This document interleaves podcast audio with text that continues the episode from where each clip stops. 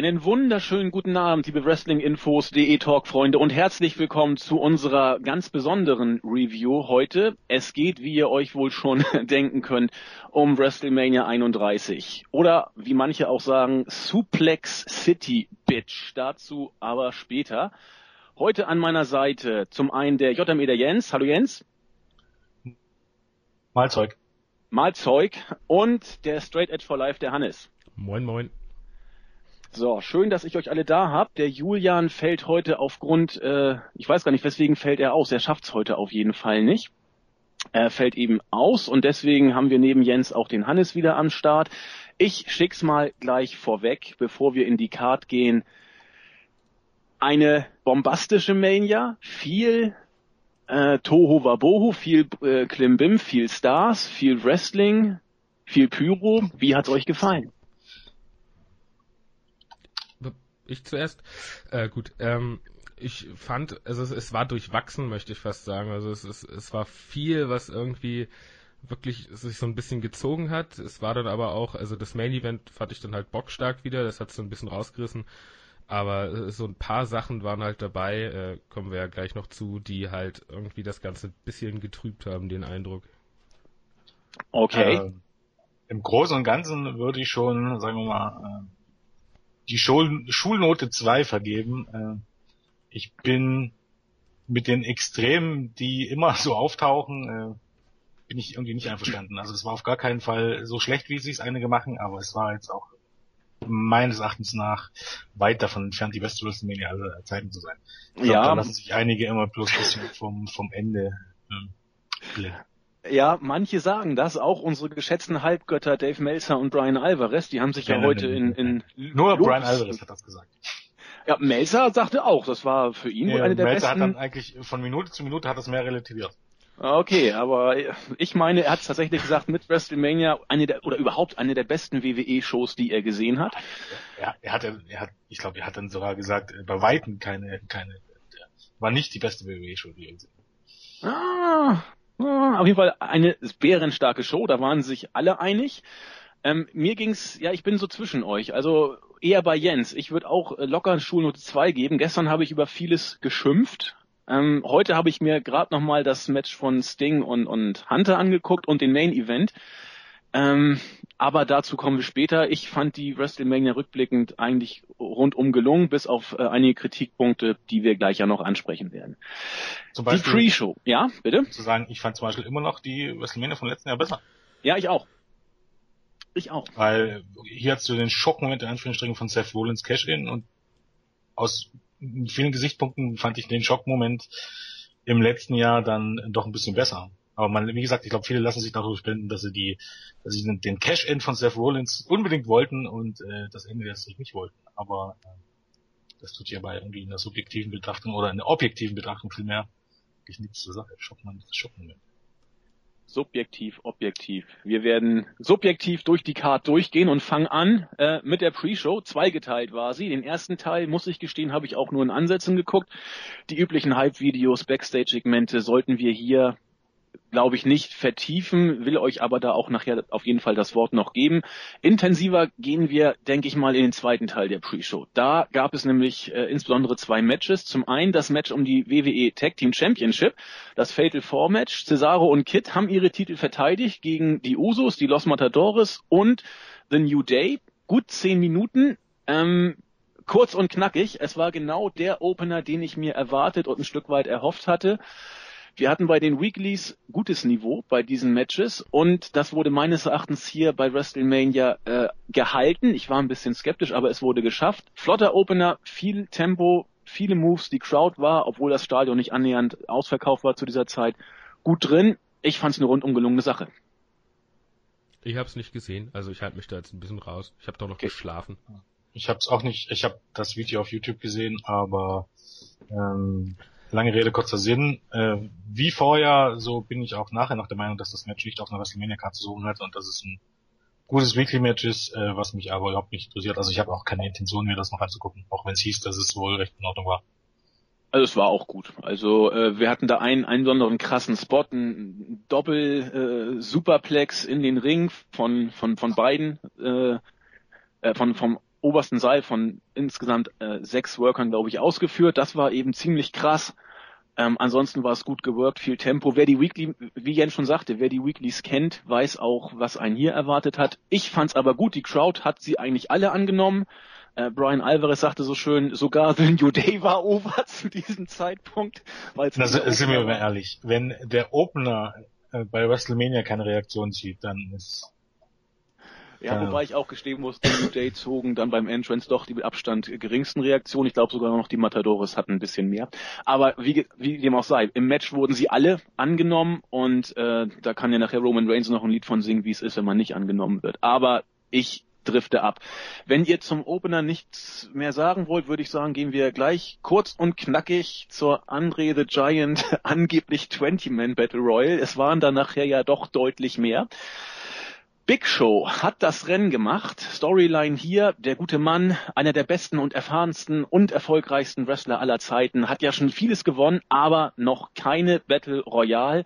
Da muss man mit 43 Lebensjahren diese Gelegenheit wahrnehmen. Er hat das Rennen gemacht, indem er am Ende Damien Mistow oder Sandow, wie er jetzt da wohl wieder eher genannt wird, eliminierte, der sich ein großer Upset von The Mist nach gefühlt zehn Jahren tatsächlich dann doch getrennt hat. Na, warten wir es erstmal ab.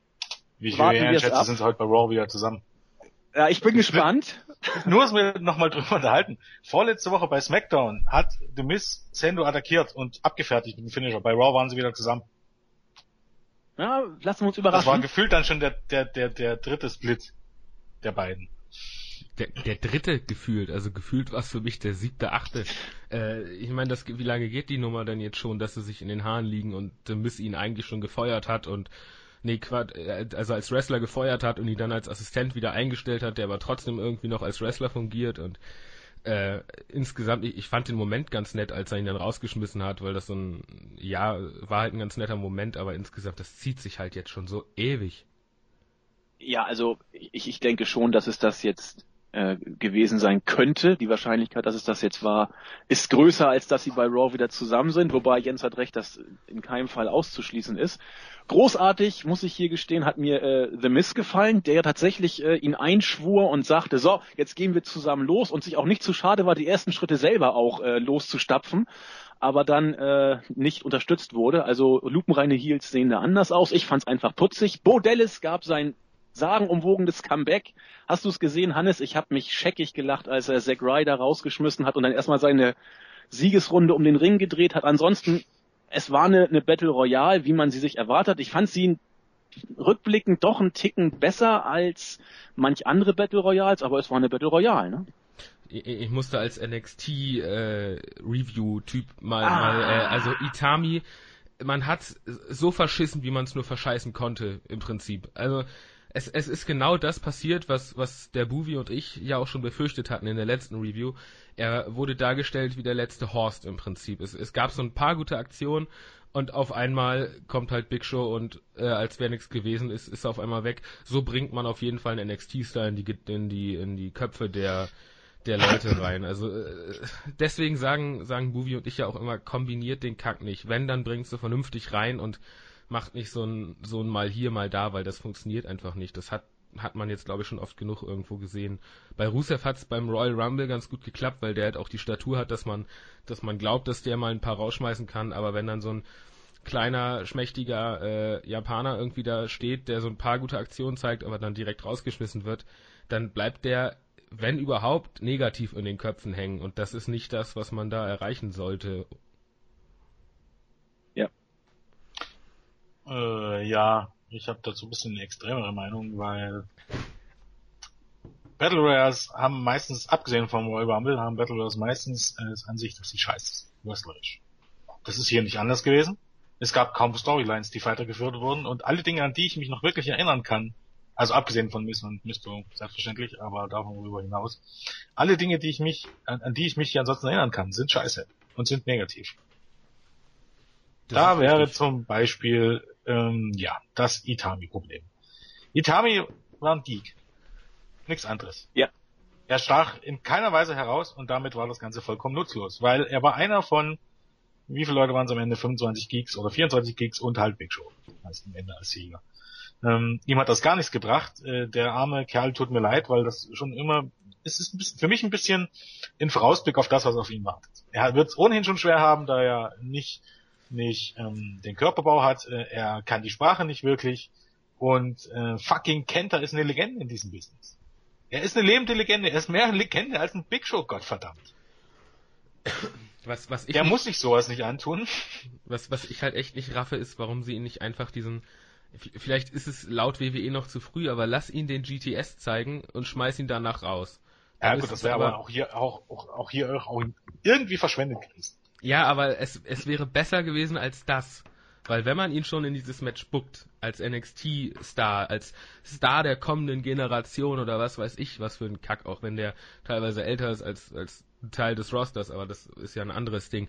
Aber dann macht man doch nicht so einen Scheiß. Dann, dann muss man die doch irgendwie vernünftig darstellen. Aber ich meine, das hatten wir jetzt ja schon ein paar Mal, dass Ja, sowas. Vor allem wäre das ja nicht das. Problem gewesen. Wo wäre es geblieben gewesen, Itami reinzuholen? Äh, Das Problem an diesem Battle Royale, also im Gegensatz zum Royal Rumble, ist immer, dass natürlich der Ring absolut voll ist und dass du im Grunde nichts machen kannst. Bei, beim Royal Rumble wäre es so gewesen, da hätte er mal drei Leute rausschmeißen können und er hätte glänzen können, weil der Ring nicht so voll gewesen wäre, aber hier war der Ring voll und ich meine, was willst du hier machen? Hier, Im Grunde kann hier nie, wirklich niemand glänzen, außer jemand ist extrem dominant, wie letztes Jahr Cesaro zum Beispiel. Ähm, aber ja, wie gesagt, aber Hita- Itami, ähm, grö- schön groß auch an dieser Stelle auch an Yasu, er weiß schon warum. Äh, er meinte auch zu mir, ich soll mich zum Young Upcoming Superstar äh, from NXT Hitami, äh, Hideo Itami äußern. Ja, wie gesagt, Young und Upcoming, äh, redet man nicht groß drüber. Dann ist der nächste Punkt, der mich aufgeregt hat. Äh, aus welchem Grund? Äh, Nur einen driftigen Grund. Standen in diesem Match auf einmal Diego, Fernando, Cesaro, Tyson Kidd und ähm, der Andre Russo. Weiß nicht, um die Karten auch aufzufüllen? Kein Wo Plan. war das nötig? Mehr, Leu mehr Leute im Ring, damit noch weniger Platz ist und das noch unübersichtlicher wird. Ja, ich hab's auch nicht verstanden. Es gibt keinen Grund. Und der einzige Grund, der da daraus noch ist, ist, dass die Tag Team Champions, genau wie Hideo Itami, wie er, wie Itami übrigens von Big Show eliminiert wurden, war das allerletzte. Schon da hatte ich, keine Ahnung, da hätte ich fast auf meinen Schreibtisch gekotzt. Aber es ging ja noch weiter, dass die, Ak- die, die amtierenden Tag Team Champions, die gerade eben gewonnen haben, in dieses Match ohne Not gebuckt wurden, um von Ryback und Big Show eliminiert zu werden. Um Gottes Willen, wer buckt diese Scheiße? Was ist das für ein Dreck? Welchen Nutzen hatte das überhaupt? Welchen Nutzen hatte ein Sieg von Big Show? Fucking Big Show! Schön. Gott, hat mich das angekotzt. Äh, minus fünf Sterne, der letzte Rotz, wenn ich irgendwann mal höre, dass Big Show sich das verdient hat, weil er eine Legende ist. Nein. Jens, dein Big Show Herz. ist Jens. seit 15 Jahren in diesem Business oder seit 20 Jahren, weil er groß ist. Nicht, weil er sonderlich viel kann. Ja, weil er krankhaft groß ist, halt. Äh, Man soll einfach mal mir ein gutes Match von The Big Show in seiner ganzen Karriere enden. Also wie gesagt, was er sich verdient hat, also die Rede davon, weil er so lange dabei ist und das hat er sich verdient, das hat er verdient. verdient. Ähm, er hat schon alles, was er sich verdient, dadurch, dass er immer noch äh, so dargestellt wird, wie er dargestellt wird und dass er überhaupt so lange in diesem Business sein darf. Damit hat er schon mehr bekommen, als er jemals sich in seinem Leben verdient hat als Wrestler. Der, der am Ende, das ist mir, ich, ich habe mir jetzt gerade das Video nochmal angeguckt, was mir, der, der eigentlich am, am meisten aufgefallen ist, war ganz am Anfang äh, der Herr Axel mit seiner Mhm. Axel Mania Nummer wieder, weil äh, letztendlich der ist im Moment over wie sonst was und äh, im Prinzip, obwohl er der Erste war, der mal eben von allen gleichzeitig, was auch wieder so ein alberner Mist ist, äh, eliminiert wurde, ist im Prinzip er der, der am meisten Aufmerksamkeit an sich bekommen hat. Und äh, das sagt irgendwo schon viel aus. ich meine, es gibt ja auch, sind wir ehrlich, es gab ja nicht sonderlich viele Möglichkeiten, einen guten Gewinner rauszupicken, aber ähm, auch hier gilt wieder, äh, wie in der Preview schon, äh, just try. Dann gib doch ähm, Sendo den Sieg oder Itami oder ja von mir aus Ryback oder irgendjemanden, mit dem man auf Sicht nach irgendwas versucht anzufangen. Ja, okay, Ryback ist ein schlechtes Beispiel, aber ja, keine Ahnung, eben Sendo, Itami, Axel, irgendjemanden. Sicherlich wird das nichts Großes, aber Big Show, und man, ich weiß, man weiß auch genau, dass Big Show jetzt damit in den Shows rumnerven wird. Jetzt wird er nämlich, da, er wird tatsächlich nämlich jetzt einen Spot bekommen, in dem er, in dem dieser Sieg nochmal thematisiert wird und in dem das irgendeine Rolle spielt. Das, was im Grunde Cesaro bei Cesaro letztes Jahr nicht der Fall war. Er wird jetzt Paul Heyman Guy und kommt. Ja. Aber, aber mal, mal Spaß beiseite. Ähm, Big Show hat jetzt ja diesen äh, Battle Royale WrestleMania Spot gekriegt und wie Jens schon sagte, ich sehe das genauso. Er wird jetzt in den kommenden Raw und SmackDown Ausgaben eine gewisse Rolle spielen. Aber mal ganz ehrlich, gegen wen denn? gegen wen willst du ihn stellen? Gegen Reigns? Gegen Lesnar? Das, das, das, das ist, also da habe ich heute Morgen drüber nachgedacht, was willst du mit Big Show denn jetzt machen? Ähm, du könntest ihn gegen Lesnar stellen, weil da vom Rumble 14 noch eine Fehde offen ist und Lesnar jetzt Babyface wird. Es ist doch alles dumm. Also egal was, es kann doch nur schlecht ausgehen. Es wird von äh, nie jemand was bringen, genau. Das ist das nee, Problem. Genau. Und frag mal Reigns, also dem hat es auch wenig gebracht. Ja, also jetzt. Ich würde dir vorschlagen, Danny Bryan. ja, ja, genau, Big Show will den IC-Gürtel wieder haben. Das ist ja, wäre nochmal eine Idee. Aber ihr habt beide recht, ich habe das schon wieder verdrängt. Gestern bei Twitter habe ich noch geschrieben, wie blöd ist die WWE, dass sie Itami auf diese Art und Weise darstellt. Und ich hatte es eben tatsächlich nicht mehr auf der Pfanne. Erschütternd. Es hätte ja gereicht, wenn er, was weiß ich, unter den letzten drei, vier Leuten im Ring gewesen wäre. Ja, aber im Alle Vorbeigehen, ja, wie allein, ein Geek. Allein das hätte gereicht und stattdessen wird er irgendwann schnappt ihn sich halt Big Show und, und schmeißt ihn halt einfach rüber, als, als wär's nix. Und, äh, ja, und vor allem ihn dominieren darzustellen. Soll heißen, dann soll er halt, ähm, keine Ahnung, Kane raushauen und äh, Heath Slater und Goldust oder vier, fünf Leute raushauen, damit er in Erinnerung bleibt. Ich glaube, ja. das hat man damals schon meiner Meinung nach mit Russe falsch gemacht. Der kam nämlich ja. rein und hat ein paar Moves äh, verteilt beim Rumble. Mehr war da aber nicht letztes Jahr. Dann fiel er raus. Also der, der, der Rumble ist doch im Hirn der meisten schon vollkommen verdrängt, der Auftritt von Rusev. Nee, ja, bei mir Glück. nicht. Bei mir nicht. Ich fand Rusevs Auftritt auch gar nicht so schlecht, muss ich damals gestehen. Aber ich weiß, ich weiß, was Jens meint. Was auch noch, ich weiß nicht, ob ihr es live gesehen habt, ich habe es ja live gesehen, dazu kommt, was auch so ein bisschen in diese Geek-Geschichte kommt. Ich weiß nicht, wer es war, ob es Cole oder, oder Lawler oder JBL war, als dann diese Szene war, wo Itami und Big Show sich gegenüberstanden, man hat ja auch den, den Größenunterschied dann doch sehr erahnen können, ähm, kam der Spruch, ja, äh, jetzt weißt du, äh, äh, so, so äh, das ist Godzilla auf amerikanisch, so nach dem Motto. So, so richtig schön in die Verarsche-Ecke gebuckt worden und Godzilla zeigt dir jetzt, was eine Hake ist. Also das war eine Beerdigung auch on air sozusagen. Äh, ich weiß nicht, inwiefern man sich davon noch erholen kann. Ich weiß auch nicht, inwiefern Itami auf absehbare Sicht überhaupt prädestiniert ist, ins Main Roster zu kommen. Da sind ja andere Namen, die gehandelt werden.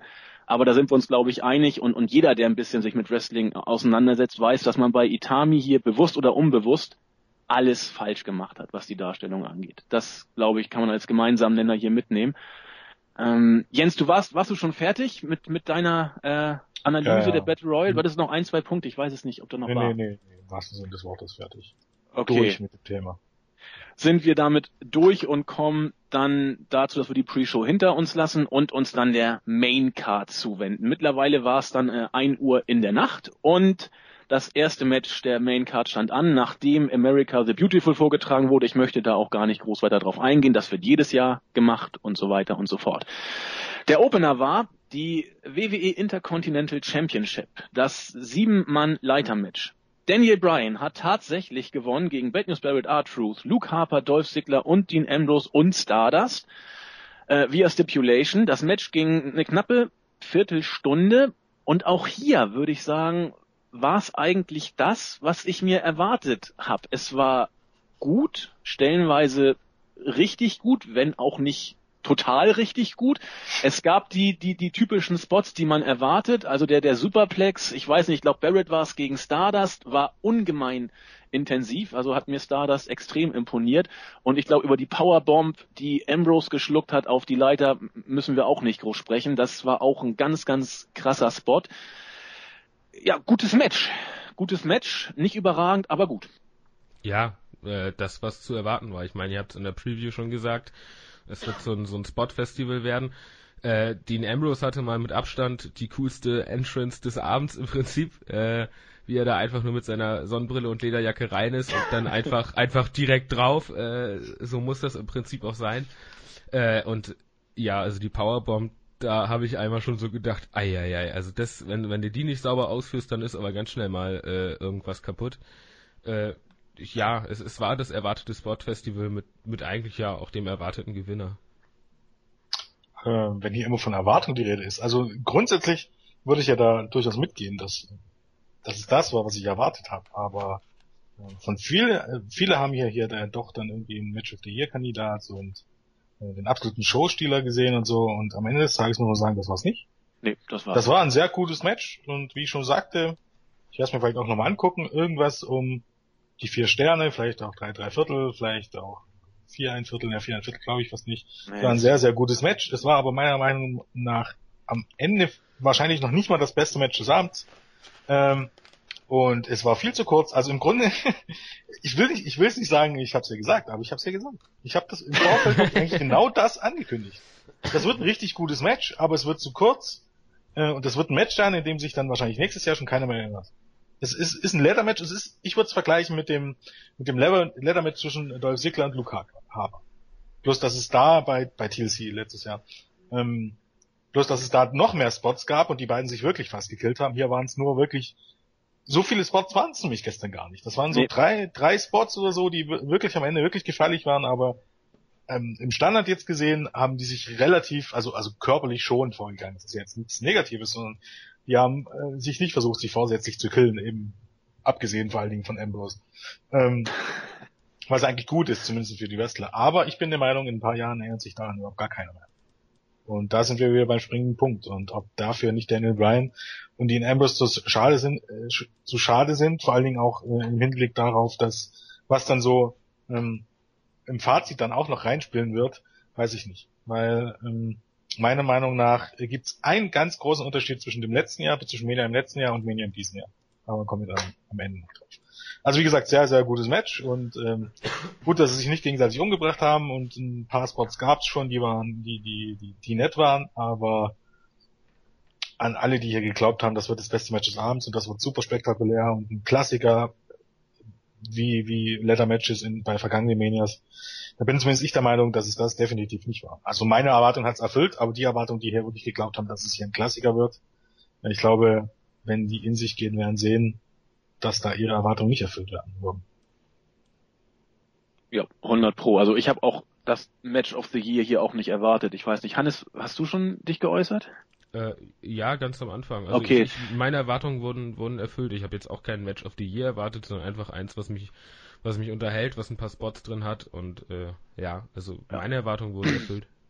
Dann können wir ja noch mal kurz ein bisschen fachsimpeln. Also Brian galt ja ein Stück weit als als der Favorit. Es hieß ja auch, dass Seamus vielleicht kommen könnte und ihm da den Titel äh, kosten könnte. Seamus haben wir die ganze Mania nicht gesehen. Also vielleicht kommt er heute noch. Ansonsten war er äh, ja, wie soll ich sagen, ein Windei. Nichts ist von ihm zu sehen gewesen. Brian war, äh, wie soll ich sagen, zu diesem Zeitpunkt extrem over, hat, hat meines Erachtens mit Ambrose die mit Abstand größten Reaktionen äh, des bisherigen Abends bekommen. Gut, was auch immer. Alter, so. ja, ja also, ist ja gut, ist ja gut, ist ja gut. Ich habe es ja noch schon wieder versucht, ein bisschen zu relativieren. Was passiert jetzt? Er hat jetzt den Gürtel gekriegt, ist äh, Grand Slam Champion. Herzlichen Glückwunsch. Ähm, wie geht's jetzt weiter? Kann er aus der Situation was machen? Wird er in der Midcard versauern? Ich habe schon eine Idee, was Jens sagt. Ich glaube, das geht doch gar nicht darum, ob er was daraus machen kann. Das Problem ist doch, ob er was daraus machen darf. Ja, das meine ich was doch. Was erwarten die Leute jetzt? Der World Champion ist wieder da. Und natürlich sind jetzt John Cena und Daniel Bryan sind die jetzt Champions. Aber für mich gibt es nur zwei Möglichkeiten. Möglichkeit A, ähm, es passiert mit Daniel Bryan das, was immer mit Leuten passiert, die zwar äh, diesen Midcard-Titel haben, aber für die man irgendwie einigermaßen Pläne hat. Und das bedeutet, dass der Titel schnell in, in den Hintergrund rutscht. Das war bei Dean Ambrose so, als er US-Champion war in, in, mit The Shield. Dann war er immer in großen Storyline. Es ging für Ambrose aber nie um den US-Titel. So hat er den ja auch Ewigkeiten nicht verteidigt. Und bei Rusev ist es genau dasselbe. Der ist seit Ewigkeiten Champion. Wie oft ging es denn überhaupt um den Titel? Er hat, er hat irgendwie Matches bestritten und wenn er mal eine Feder hatte, ging es nicht um den Titel. Ähm, das ist die Option A, das ist die gute Option für Daniel Bryan. Die gute, Op die, die schlechte Option ist, dass, äh, dass es mehr um den Titel geht und dann wird Bryan genauso in der Midcard verschwinden wie jeder andere vor ihm. Ich sehe nicht, dass er, wie auch, wie auch, der, der World Champion ist jetzt wieder da. Wie auch, das wird, im Grunde werden die Fäden gleich bleiben wie bisher. Die werden einfach Matches gegeneinander bestreiten. Dass die Matches natürlich dann am Ende gut sind, weil du hast eben Leute wie Luke Harper, Dolph Ziggler, Dean Ambrose und News Barrett drin. Das steht ja außer Frage, oder, oder Stardust.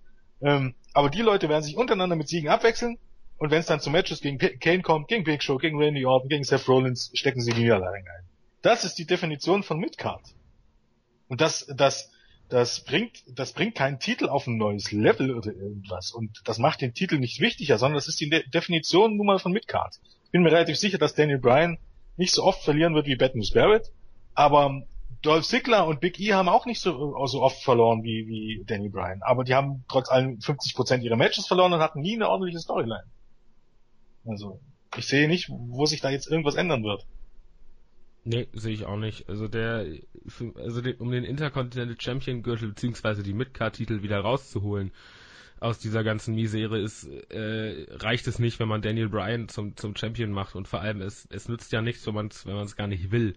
Und das war ja der Eindruck in den letzten letzten Jahren im Prinzip ja auch, dass man eigentlich die Midcard-Titel abgeschrieben hat, weil da hat man so viel Mist gebaut und das jetzt wieder zu korrigieren, das dauert und braucht eben auch gute Ideen und die äh, hat man im Moment für den Titel nicht.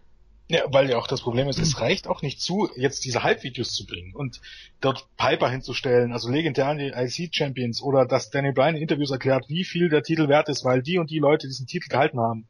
Das reicht einfach nicht zu, weil wir sprechen dann von Zeiten, als die Voraussetzungen anderen waren. Du kannst nicht ähm, heute mit, mit Roddy Piper Anfang der 90er vergleichen oder Shawn Michaels oder Bret Hart. Ähm, wenn du das möchtest, dann äh, bau hier eine Feder aus zwischen Daniel Bryan und Dean Ambrose, äh, lass damit ähm, die Segmente zur vollen Stunde enden, äh, gebt den wirklich Intensität, äh, gebt den, stellt beide richtig gut da soll heißen, beide flügen durchs Feld, beide gewinnen ihre Matches alle und dann stellt die bei Payback in den Main Event. Wenn das der Fall ist, dann sage ich, man gibt sich Mühe, diesen Titel auf ein neues Level zu heben. Es wird aber nicht passieren, dass der Titel ja, im, Main Event, im Main Event ja, steht. Also nein. ich meine, jetzt, jetzt hat man auch noch äh, wieder regelmäßig die Titelmatches, weil Rollins als, als Vollzeit-Wrestler natürlich auch immer da ist und äh, dann auch bei jedem Pay-Per-View antreten wird äh, und von, von daher wird man diesen Titel nicht ins nicht in Main Event stellen. Eher wird man den US-Titel ins Main Event stellen, weil da jetzt äh, kommen wir ja gleich noch zu, weil da jetzt ein gewisser Dö, Dö, Dö, Dö den Titel hält. Äh, also der, ja, der, der IC-Titel ist, ist, ist wertlos, immer noch. Ja, ich sehe eigentlich sogar so, dass, dass man den IC-Titel auch ein bisschen losgelöst sehen muss von den Leuten, die ihn tragen. Denn nicht die Leute werten den, den Titel auf, sondern bisher war es immer so, der Titel wertet die Leute ab. Und okay, jetzt ist John Cena Champion und Daniel Bryan Champion. Bei Daniel Bryan, wie gesagt, da bin ich mir absolut ungewiss, aber bei John Cena ist es so, ähm, solange wie Cena den Titel hält, wird er schon seine Matches gewinnen, darüber brauchen sich keine Gedanken machen. Aber es wird nie wirklich um den Titel gehen in den Storylines, das kann ich mir nicht vorstellen. Denn selbst bei Rusev hat man das, ich glaube, eine Woche vor vor Fastlane hat man den Titel mal erwähnt und jetzt auch beim Mania-Aufbau, ich glaube vor ein oder vor zwei Wochen hat man den Titel überhaupt erst ins Spiel gebracht. Dass, dass Cena gesagt hat, ich will jetzt äh, mit dem Titel die USA repräsentieren. Vorher war der Titel, stand einfach nicht im Mittelpunkt dieser Fehde. Und genau. sobald Cena den Titel wieder verliert, das ist der gleiche Kram wieder du, du hast völlig recht. Der US-Titel war letzten Endes nichts mehr als ein Teil der Storyline USA-Russland. Das, das ist so. Und mehr war er nicht. Gut, sind wir uns hier eigentlich auch alle drei einig, dass äh, auch Daniel Bryan nicht das von den Fans immer so ein bisschen erhoffte Wiederauferstehen des IC-Gürtels mit sich bringt. Denn Jens hat ja so schön gesagt, eigentlich sollte der Gürtel die Worker aufwerten und nicht äh, umgekehrt, beziehungsweise der Gürtel die Worker abwerten, wie es in den letzten Wochen ja tatsächlich so war ich glaube, damit können wir auch den Opener der Main Card äh, verlassen und uns einem Match widmen.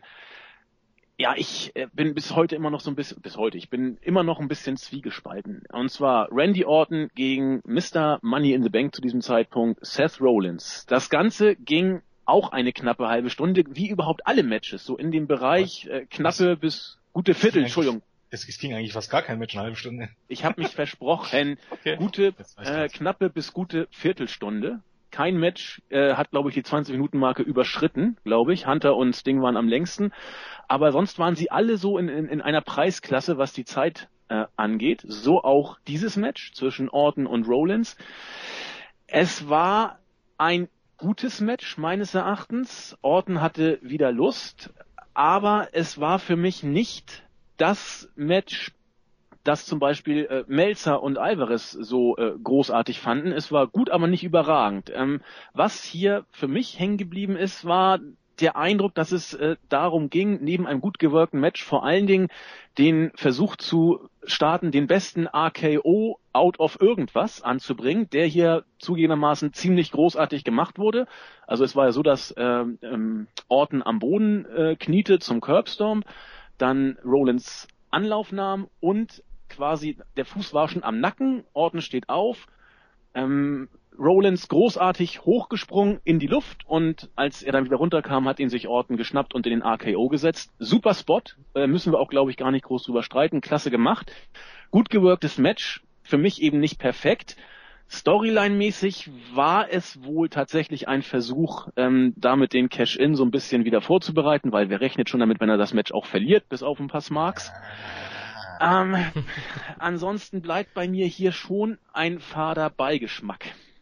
Wie seht ihr es? Jens grummelt schon. Ich will den Grummel Jens nicht stören, mach du mal zuerst.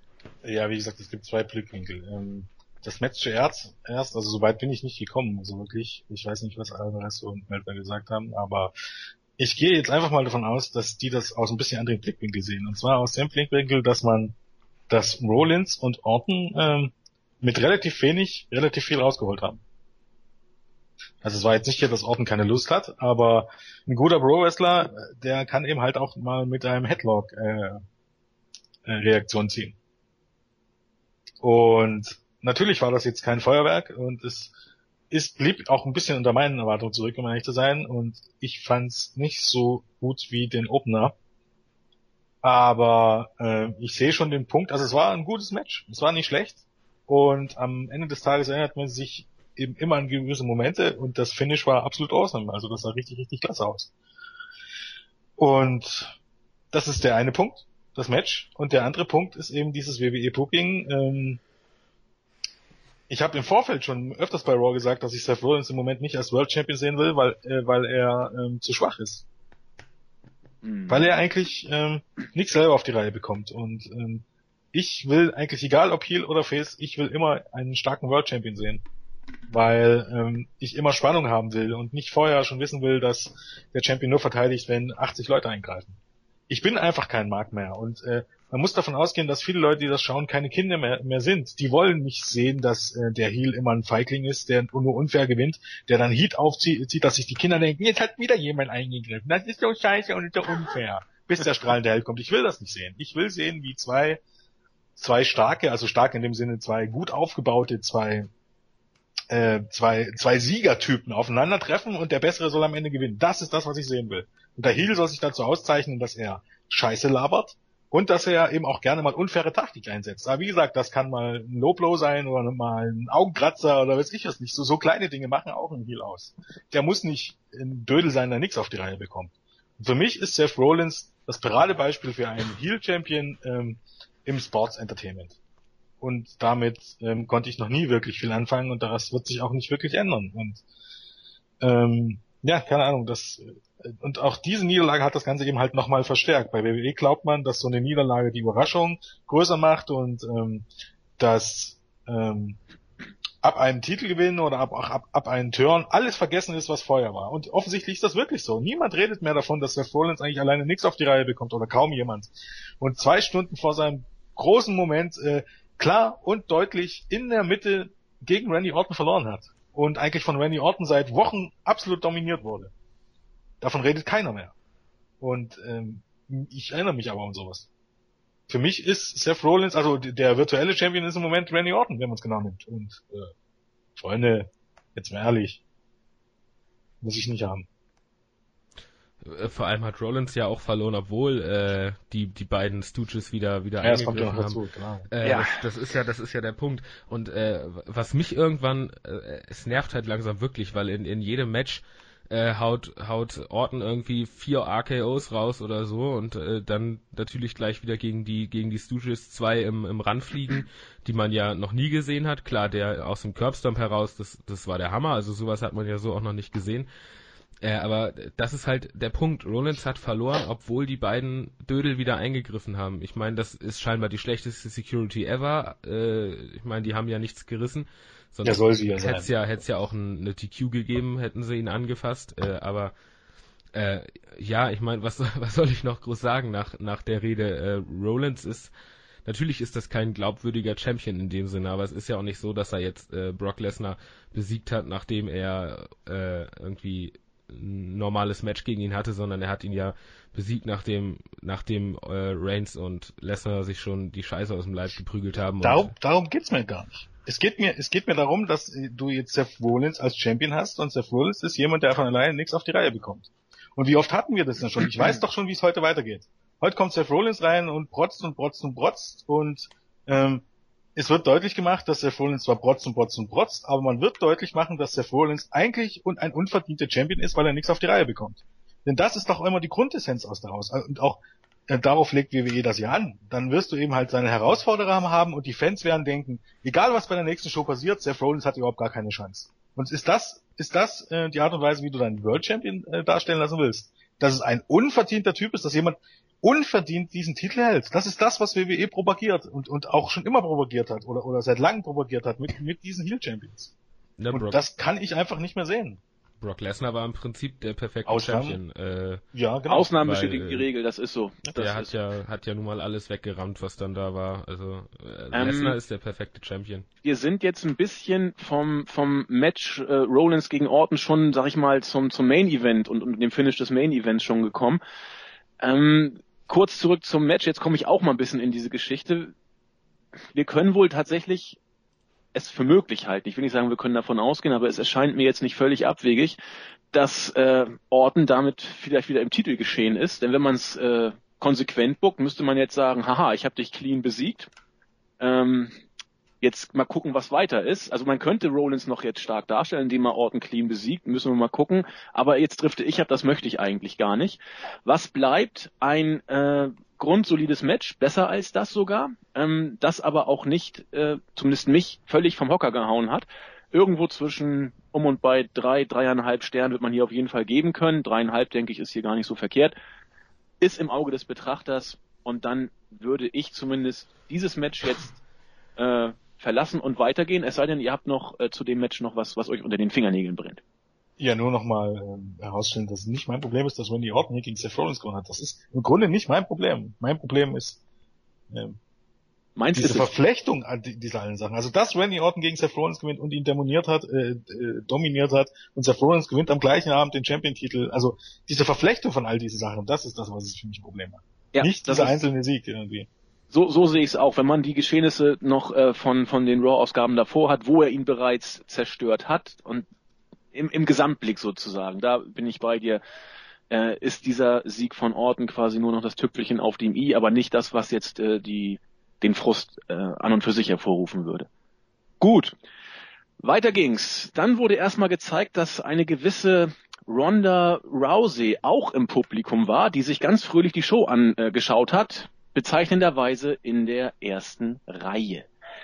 Dann ging es weiter. Relativ früh auf der Card kam es dann zum legendären Aufeinandertreffen von The Icon Sting gegen Triple H. Der Entrance war hier, ähm, ja, ich sag mal, bei Sting nett mit mit Trommeln und äh, japanischen, äh, weiß ich nicht, Kultritual, Trommler, wie auch immer, relativ mau, ich habe mir ein bisschen mehr erwartet. Dafür wurde alles, was man an Bombast auffahren konnte, bei Hunter inszeniert. Terminatoren, äh, Rauch, äh, irgendwelche Hebebühnen, was man sich da auch alles ausdenken könnte. Hunter für sein Alter immer noch gut in Form. Ohne Zweifel, bombastisch, so wie man sich's vorstellen durfte. Und es gibt einen neuen Terminator-Film. Das nehme ich auch aus der Entrance mit. Dann hm. ging es los. Ja, das Match selber. Ich, ich bin ein Stück weit hin und her gerissen, muss ich sagen. Auch jetzt, nachdem ich nochmal ein paar Stunden nur drüber geschlafen habe. Also äh, gewonnen, da geht's schon los. Gewonnen hat Hunter nach knapp 20 Minuten. Äh, darüber kann man schon streiten. Dann äh, über das Match kann man sich auch lang und breit unterhalten. Also sie, sie haben äh, im Rahmen dessen, was äh, ein 56-Jähriger und wie alt ist Hunter, 48, 49, so in dem Dreh, was man da erwarten kann, war es in Ordnung. Die Pausen haben sie sich genommen, das musste auch sein. Dann gab es Eingriffe noch und nöcher. Zuerst kam, als äh, Sting Hunter in seinem Finisher hatte, die äh, die Generation X, mit meinem absoluten Liebling X-Pack. Warum, kommen wir nachher noch drauf zu sprechen. Und äh, hat dann entsprechend äh, Hunter beigestanden. Als Hunter dann den Sledgehammer hatte, kam dann tatsächlich die New World Order mit allen Superstars. Hulk Hogan humpelte zum Ring, gefolgt von einem aufrechtgehenden Scott Hall und einem, wie Zack schrieb, immer mehr optisch sich dem Ultimate Warrior annähernden Kevin Nash, die dann entsprechend äh, rumgekeilt haben. Ja, am Ende des Tages kam es dann aber dazu, dass tatsächlich ähm, Hunter den Vorschlaghammer, der mittlerweile in, in zwei geteilt wurde, weil ich glaube Scott Hall war. Scott Hall hat äh, Sting den Baseballschläger gereicht, der dann entsprechend ihn auch einsetzen konnte und den Vorschlaghammer durchhauen konnte. Gleichwohl konnte ähm, Hunter den Vorschlaghammer dann nochmal einsetzen und dann tatsächlich den Sieg für sich holen kann man so sehen, wie man will. Bei uns im Team sind die Meinungen extremst gespalten. Viele hatten diverse Markouts, als besagte Allstars an den Ring kamen. Mein größtes Highlight war, als sich Hulk Hogan tatsächlich nicht zu schade war, sich zu brawlen und dann hinterrücks von X-Pac gegen den Ring, äh, gegen den Ringpfosten geschleudert wurde. Großartig. Das war, das war bei mir ein Markout halbwegs nahe kam.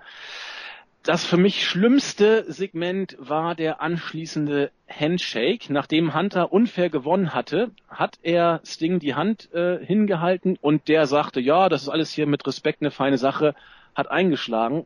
Die Fehde ist vorbei, da wird nichts mehr kommen, denke ich mal. Und das war das Match. Ich bin hin und her gerissen zwischen super Show, super Unterhaltung, super Eingriffen und einem relativ durchwachsenen Wrestling-Match von alten Herren, die ihren Zenit vielleicht überschritten haben. Wie habt ihr es gesehen? Das ist der Punkt. Alten Herren, die ihren Zenit überschritten haben. Ich meine, vielleicht Triple, ihren Zenit überschritten haben. Vielleicht habe ich gesagt. Sehr ich will diplomatisch ja. sagen. Sehr geschmeichelt. Triple H ist fit, äh, was was die Kraft angeht, ist aber ausdauertechnisch des Alters bedingt dann auch nicht mehr unbedingt voll dabei. Sting ist, ist auch noch, der hat sich auch wieder so ein bisschen in Form gebracht, ist aber auch eben, ich meine, wie alt war er? 56. 56. Ich meine, wenn ich mit, wenn ich mit 56 so aussehe wie der, bin ich glücklich. Äh, und ja, dann äh, kamen halt die, die Eingriffe und äh, ich muss, muss gestehen, heute Morgen, äh, als, als ich gerade so ein bisschen, bisschen Kaffee getrunken hatte, so ein bisschen euphorisch war, äh, fand ich das ganz geil. Rückblickend war es im Prinzip äh, mit das, mit das eigentlich schlimmste Ding des ganzen Abends. Also der, der Handshake war eine Vollkatastrophe nach dem Match und auch nach der Vorgeschichte. Und der Sieger war ja im Prinzip klar, nachdem die DX dann rauskam, weil dadurch wurde es zu einer WWE gegen WCW-Geschichte und damit ist klar, dass das Ding Triple H gewinnt. Und äh, da hat man so ein bisschen, bisschen die, die Spannung rausgenommen. Und Shawn Michaels wurde ausgebuht. Ja, habe ich, hab ich ganz vergessen. Shawn Michaels kam man noch unter den Superkick angesetzt. Entschuldigung. Ja. Jens. Ja, es gibt das also ich glaube über das Match und über dieses über diese 20 Minuten oder 25 Minuten könnte man Ewigkeiten reden. Ähm, wenn man es jetzt neutral betrachtet, könnte man sagen, äh, WWE hat sich was einfallen lassen, um das Match irgendwie denkwürdig zu machen, weil es nun mal ähm, auch die Sting-Matches bei TNA waren zuletzt, waren ganz simpel aufgebaut und es war immer irgendwas, es ist einfach, er ist alt, er ist lange, lange, lange, lange über seinen Zenit soll heißen, er kann seine Signatures ansetzen und dann noch seine Faustschläge und dann hört es auch schon langsam auf. Und damit muss man so ein Match über die Runden bekommen. Und mh, hm, es ist ein bisschen noch ein bisschen verstärkt wie bei den Undertaker-Matches und dann muss man sich halt was einfallen lassen. Die Frage ist, warum ausgerechnet dieses Match 18 Minuten gehen muss, warum das das längste Match des Abends werden muss, das will mir schon nicht in den Kopf irgendwie. Und ja, keine Ahnung. Ähm, jetzt kann man sagen, dann hat das Beste draus gemacht und noch ein bisschen ähm, noch ein bisschen äh, Pops rausgezogen durch die Legenden und Überraschung, bla bla bla. Und natürlich, das kann man so sehen, das ist, das ist die optimistische und die ganz neutrale Sichtweise. Jetzt meine persönliche ist, ich weiß nicht, wie es euch geht und ich weiß nicht, wie es euch da draußen geht. Ich lebe im Jahr 2015. Und das Jahr 2015 ist ganz genau 17 Jahre, 17 Jahre. Ähm, das ist über die Hälfte meines Lebens. Wahrscheinlich ist das äh, bei einigen dort draußen, äh, ist das ihr ganzes Leben. 17 Jahre nach dem, wo diese Leute, die Hälfte der Leute ähm, wirklich relevant waren und vor allen Dingen, wo diese Leute äh, wirklich dieses Business bestimmt haben. Ähm, ich lebe im Hier und Heute und ich würde mir wünschen, dass WWE langsam damit anfängt, auch im Hier und Heute zu leben. Weil ähm, man wird irgendwann, wenn man nicht davon wegkommt, immer diese Attitude-Ära so hervorzuheben und immer diese Legenden hier wieder zu holen. Ähm, das gilt auch für The Rock und so weiter. Also ähm, kann, darauf kann man das auch aufheben und vor allem so ein bisschen vor WrestleMania im nächsten Jahr. Man muss aufhören, jetzt so langsam ähm, diese Zeit so zu glorifizieren und über die heutige Zeit zu stellen, sonst wird man Schwierigkeiten haben, äh, damit, was man in 17 Jahren bringen will an dieser, an, an dieser Stelle für diesen Spot. Weil man wird nichts haben. Weil noch heute ist es einfach so, dass diese Leute absolut glorifiziert werden und ähm, immer meilenweit über dem aktuellen Roster stehen. Ähm, ich fand's im Großen und Ganzen, das Match war an sich ja okay. Ansonsten fand ich's absolut überbuckt. Ich fand's absolut scheiße. Für mich das schlechteste Match auf äh, der Card. Ich am Ende des Tages, also nach diesen, diesen ganzen Zusammengebuckten finde ich daran überhaupt gar nichts Gutes mehr. Ähm, ich würde eher Geld dafür bezahlen, Kevin Nash, äh, Scott Hall und Hulk Hogan nie wieder in meinem Leben vor einer TV-Kamera zu sehen, als dafür die nochmal irgendwann zu sehen. Leute, kommt ins Hier und Jetzt. Kommt ins Hier und Jetzt. Ist, wir haben nicht mehr 1998, auch nicht 1999. Diese Leute, wenn sie kein Match bestreiten sollen, sollen zu Hause bleiben. So einfach ist das. Und zumindest Hall und Hogan können kein Match mehr bestreiten. Bei den anderen Vieren, ähm, die können das alle noch mehr oder weniger. Dann ist das nächste Ding, ähm, hier war auch so ein bisschen der Gedankengang, dass Sting bö äh, oder, oder WCW äh, gleich Sting gleich böse und WWE gleich Triple H gleich gut. Und die haben wahrscheinlich gedacht, dass ähm, Shawn Michaels und so weiter dann bejubelt werden und weil es ist ja WWE und dass die Leute dann für WWE sind und nicht für die böse WCW, ja, aber das ging halt alles nach hinten los.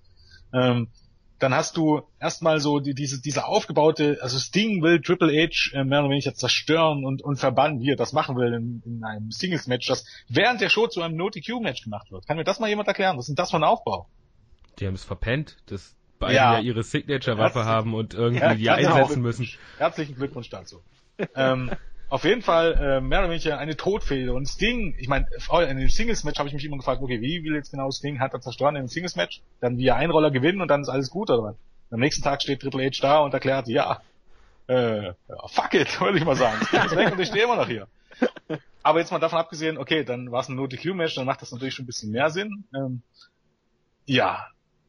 Und dieses, diese Todfehde fängt mit, äh, mit, mit, ähm, mit ähm, Headlocks und mit, mit ähm, sag schon, mit, mit Lockups an. Das macht mich wahnsinnig, sowas. Die, wie, wie viel Ringerfahrung haben die beiden Dödel, die da im Ring stehen, Hunter und Sting? Und die fangen eine Fehde mit sowas an. Dann geht's aber irgendwann weiter, dass sie sich killen wollen mit einem Hammer und mit einem Baseballschläger. Also, dann ist Serious Business angesagt, dann nicht mehr Headlock und, äh, und Lockup. Und am Ende geben sie sich die Hand. Ach, schön. Also, was, wo ist jetzt genau der Punkt als Mensch, der im Jahr 2015 lebt? Ich kann das immer nur wieder betonen. Ähm, ich, ich musste ja auch lachen, ich weiß nicht, hattet ihr den NXT-Hausshow-Bericht gelesen? Nee, ich liebe ja Kevin Owens und seine trockene Art und bin ein riesengroßer Kevin Steen, Kevin Owens Fan. Aufgrund seiner Promos. Und ihm hat man, ist man auf den Sack gegangen bei seiner Promo mit What Chance. Und er hat dann zu den Fans gesagt, yay, wir reisen zurück, äh, zurück, 15 äh, Jahre zurück in die Vergangenheit. und genauso ist das so. Wrestling-Fans müssen endlich in, in der Gegenwart ankommen. Ähm, denn wenn ihr nur die alten Leute sehen wollt, dann, dann holt euch das Network. Oder wollt ihr, dass, dass die neuen Leute auch aufgebaut werden? Ich, ich bin immer interessant, dass man die, die neuen, mit, bei den neuen Leuten, da ist man so, mit so Sachen mit dem Leather-Match ist man zufrieden und keine Ahnung, wenn Seth Rollins den Title gewinnt, obwohl er vorhin, da ist man auch zufrieden. Leute, über was wollt ihr in 15 Jahren rechnen? Immer noch über 1998 und DX gegen NWO? Weil in, in, in 17 Jahren wird sich niemand mehr an, keine Ahnung, an große Momente von Luke Harper erinnern oder von, von Dean Ambrose, wenn sie nur in der Midcard stecken. Und wenn sie nur in der Midcard stecken, damit andere Leute immer noch ihr Spotlight bekommen. Und viele sagen ja bei WrestleMania, da muss ja, da muss ja auch mal der Vergangenheit gedacht werden keine Ahnung, WrestleMania sollte der Höhepunkt sein. Wird, ich, ich verstehe das nicht. Wird wer einer Fußball-WM aller vier Jahre, äh, wird da im Finale wird dann spontan gesagt, ja, okay, jetzt machen wir nicht Deutschland gegen Brasilien, wir holen jetzt mal Pelé und Beckenbauer zurück, sollen die mal machen. Weil die waren nämlich vor, vor 40 Jahren die besten Fußballer der Welt. Denkt da irgendjemand so? Ich will die derzeit Besten sehen, nicht die, die vor 20 Jahren mal, naja, besten kann man ja bei äh, Kevin Nash nicht mal sagen. äh, nicht, nicht die Größen von damals sehen ich habe nichts dagegen, wenn die im Segment stehen, aber das ist too much. Ah, großartig.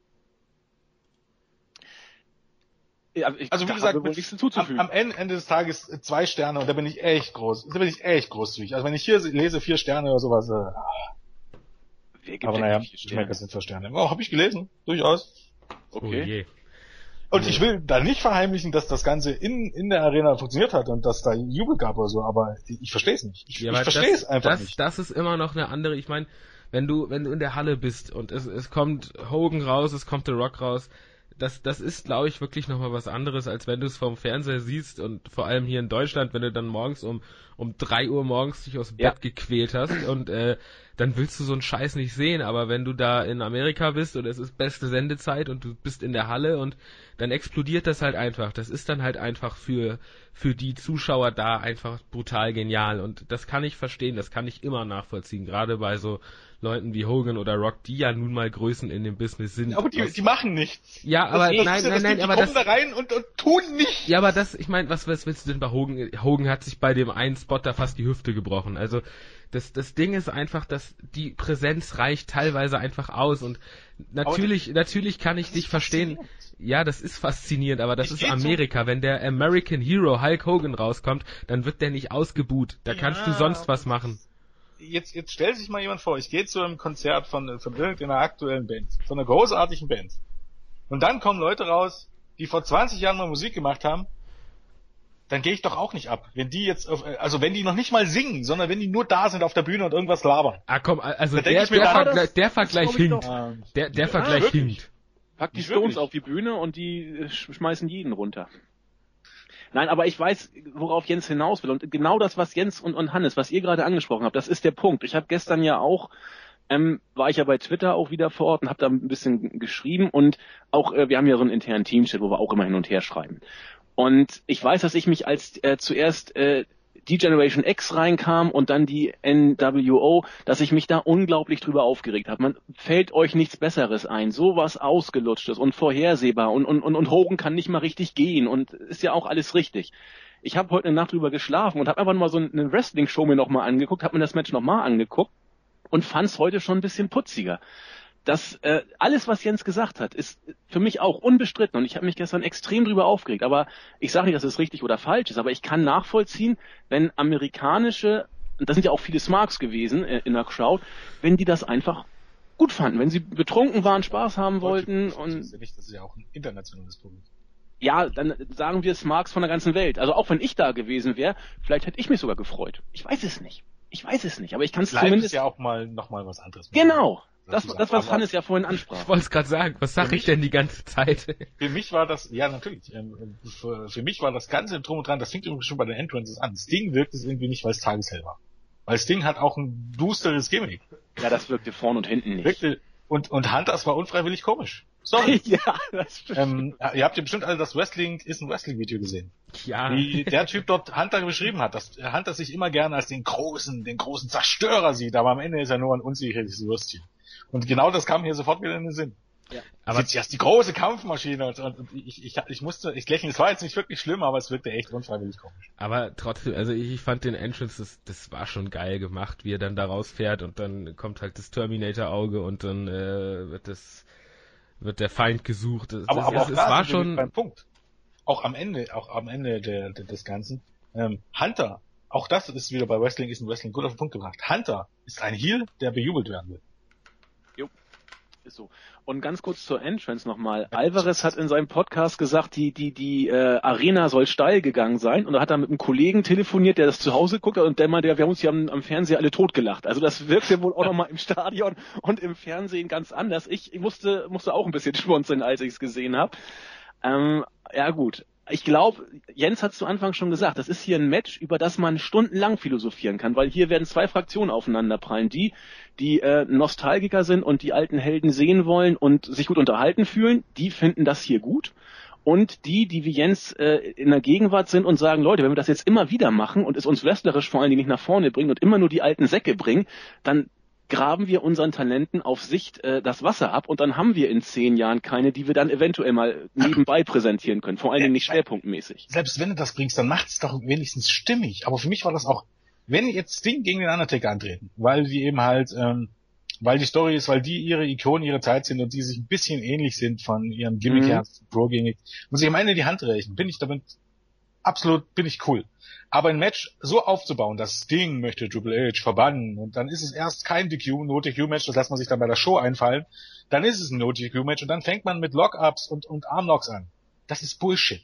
Das ist so. Das, das erwarte ich nicht von Leuten, die so lange im Business sind. Ähm, dann wird das ganze Serious Business draus. Äh, die beiden versuchen sich zu killen, mehr oder weniger. Machen sie natürlich nicht, man deutet es nur an. Und am Ende reichen sie sich die Hand. Das ist unstimmig. Und das ist ein Zeichen für mich, dass man ähm, gar nicht wusste, was man eigentlich will. Will man so den großen Moment bringen und will man so ein Revival Gedöns bringen, dann macht das mit den Händeschütteln Sinn, aber dann macht nicht vorher hier so eine tierische Es geht um alles Storyline draus. Oder willst du in den äh, Es geht um alles äh, Match bringen, dann hört auf mit diesen mit diesen Revival-Kram am Ende. Entscheide dich vorher, was, was du zeigen willst. Also wie gesagt, für mich total umständlich. Vielleicht sollten wir, wenn ihr nichts mehr zusammen habt, weitergehen weiter. ich ich wollte gerade sagen, ähm, wie man es vielleicht anders machen kann, äh, Legenden und aktuelle Stars zusammenzubringen, wurde im nächsten äh, Backstage-Segment gezeigt. Daniel Bryan wurde interviewt. Äh, bevor er sich äußern konnte zu seinem Titelgewinn, kam zuerst Pat Patterson, dann kam, glaube ich, Roddy Piper und hat ihm auf der Stirn rumgeknutscht. Dann, wer war denn als nächstes? Ricky Steamboat mit seinem coolen Stirnband. Rick Flair, weiß ich nicht, ob er besoffen war oder irgendwie die falschen Tabletten genommen hat, hat dann 1000 Woos von sich gegeben.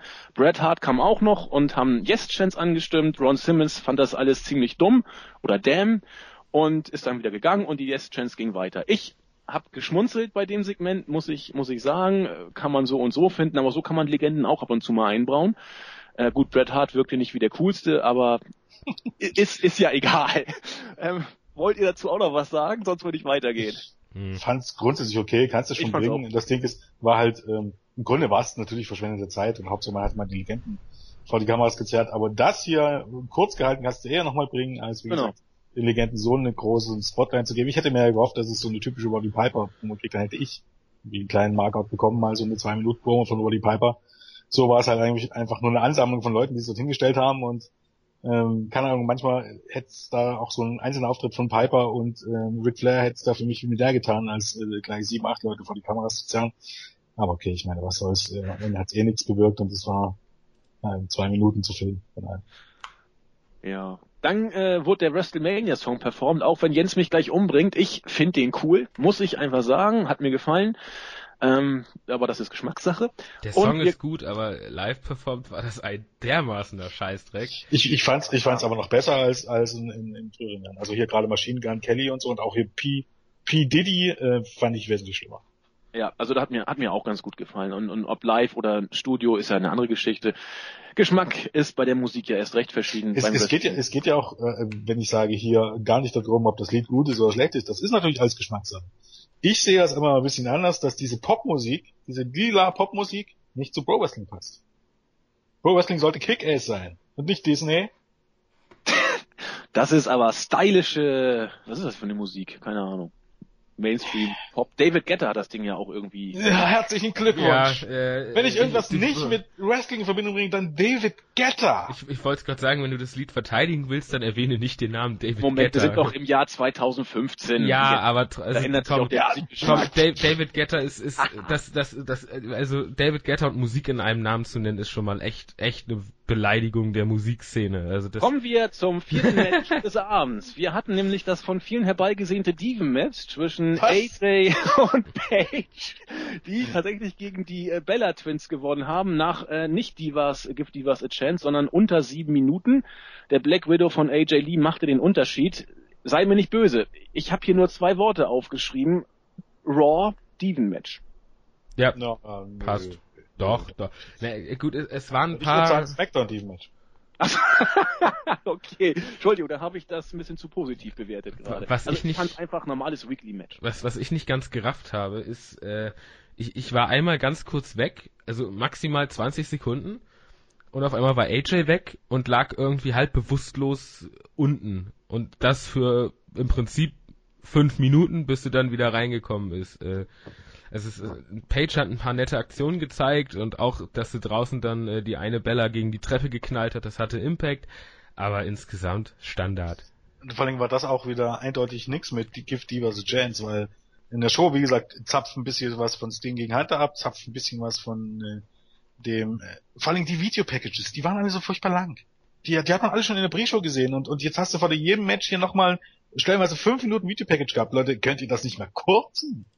Die Leute, die das sehen, die, die, die kennen die Videobankers wahrscheinlich schon und vor allen Dingen haben sich, haben sie sich die Show bereits für die Matches gekauft. Die musst du noch nicht mehr, nicht mehr richtig hypen, dann bringt ein kurzes Video, aber kein 5-Minuten-Video, dann hast du längere Zeit für die Matches. Aber in 6-Minuten-Matches ist es ein bisschen lächerlich, Freunde. In 6 Minuten Take-Team-Match mit Page, Page und AJ Lee gegen die Bella Twins. Ah, come on. Also echt ja, jetzt mal. Wir brauchen ja. ja noch ein bisschen Zeit für The Rock. Jetzt habe ich eine schlechte Laune. Ja, aber es wird ja alles besser, weil Divas Search kommt ja wieder und dann finden wir die charmante, athletische, charismatische und auch sonst tolle Diva und dann geht's nach vorne. Habe ich da eigentlich Ashley gesehen oder habe ich mich verguckt?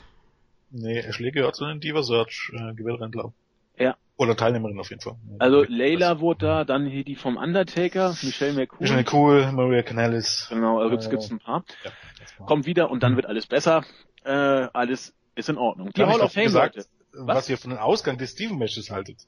Wie fandest du es? nicht fundamental, dass Page und AJ gewonnen haben. Ja. Warum? Ja, keine Ahnung, was egal wer gewonnen hätte, oder?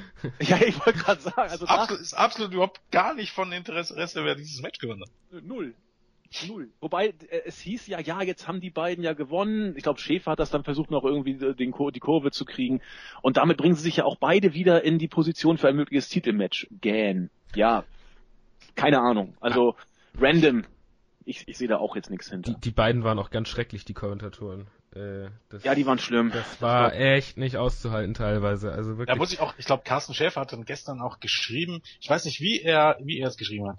Ähm, ah, ich habe gerade mal auf, auf Twitter auf dem Weg ins Hotel. Wer die WrestleMania nicht genial fand, ist kein Fan. Sorry, aber ist so. Da muss ich jetzt mal sagen, lieber Carsten Schäfer, wer New Japan's Wrestle Kingdom gesehen hat, der ist kein guter, äh, nicht gesehen hat, der ist kein cooler Wrestling-Kommentator. Da möchte ich gerne fragen, ob er sich Wrestle Kingdom angeguckt hat. Darf er doch gar nicht. Nee, wahrscheinlich hat er auch kein Interesse dafür, aber ich, ich finde solche Aussagen dann immer... Ähm, K-Fape über alles, Jens. K-Fape über alles. Gut. Ähm, kurzer Rückblick auf die äh, Ruhmeshallen-Mitglieder, die dann auch mal wieder auf die äh, Stage dann kommen durften. Jeder hat seine fünf Sekunden dann gekriegt, wo er rauflaufen durfte. Äh, erwähnenswert, wie es bereits von Jens befürchtet wurde, die Halle wird natürlich nicht von Randy Savage angeführt, auch nicht von den Bushwackers, sondern von Kevin Nash mit seinem Originalnamen. Seine Musik wurde auch gespielt. Sonst habe ich dazu nichts zu sagen. Ich glaube, wir haben uns in den Weeklies auch schon oft über den Sinn und Unsinn der Hall of Fame und die inflationäre Aufnahme der Talente dort äh, ausgelassen. Wenn ihr nichts habt, würde ich gerne weitergehen zum. Ja, also im Sinn der Hall of Fame jetzt nicht unbedingt, aber im Sinn darüber, dass Kevin Nash über Savage gestellt wird. Weil bei allem Respekt, ich finde auch, natürlich war Savage ein äh, äh, Nash ein Teil äh, der NWO, aber er war ein Teil einer Gruppierung und Savage war für mich in den 80er Jahren nicht nur 80 frühen 90er Jahren eigentlich einer der besten Wrestler der Welt. Das war Kevin Nash nie. Und Savage hat gerade mit seiner Fehde beispielsweise gegen Hogan, die ähm, Ende der 80er unglaublich viel Impact hatte und unglaublich wichtig war, das Business auch absolut mitgeprägt. Für mich ist Nash, äh, Savage weiterhin eine größere Legende als Kevin Nash. Und ich finde es ein bisschen respektlos. Steht das in Frage? Ist es irgendwie in ja, doch, Frage gestellt? Ja, doch, mich in Frage, weil ich denke einfach, wenn ihr, ich finde es okay, Kevin Nash als Headliner zu bringen, aber dann, dann teilt das doch auf zwei Jahre auf ich, genau wie letztes Jahr, wer war Headliner letztes Jahr? Der Ultimate Warrior und Mick Foley, keine Ahnung, steht in der zweiten Reihe. Ich verstehe das nicht. Mick Foley und Kevin Nash und Savage und Ultimate Warrior sind alles Leute, die du, du alles als Headliner bringen kannst. Für mich ist zum Beispiel auch Randy Savage, ich weiß gar nicht, eine wie viel mal größere Legende als der Ultimate Warrior. Der Ultimate Warrior hatte zwei Jahre Run und, und, und davon war nur ein halbes Jahr wirklich gut als er dann World Champion war, hat man schnell gemerkt, dass äh, die Hausschutzahlen alles runtergingen und hat ihm schnellstmöglich den Titel wieder abgenommen. Das ist unfassbar. Aber ich glaube, wir sollten hier heute nicht drüber diskutieren, ob äh, ein Kevin Nash bei Smarks äh, über Savage steht. Das steht doch, wie Hannes schon sagte, völlig außer Zweifel, oder? Also, da nicht, muss man doch nicht drüber diskutieren. Ich, nicht bei allen, aber das ist noch nicht mal mein Punkt. Ich bin, wie gesagt, ein ganz, ganz großer äh, Randy Savage-Fan. Aber ich finde, ähm, man hätte das einfach trennen müssen. Ja klar, ähm, das denke ich auch. Man hat ja es geht mir gar nicht darum, dass, dass, dass, dass Nash nicht auch an, an diese Position gehört, aber ähm, wenn beide zusammen so? sind, dann so. Ja, dann darf Nash nicht vor Savage stehen. Das denke ich auch. Okay, ähm, kommen wir zum nächsten Match. Besser gesagt erstmal zu den Entrances.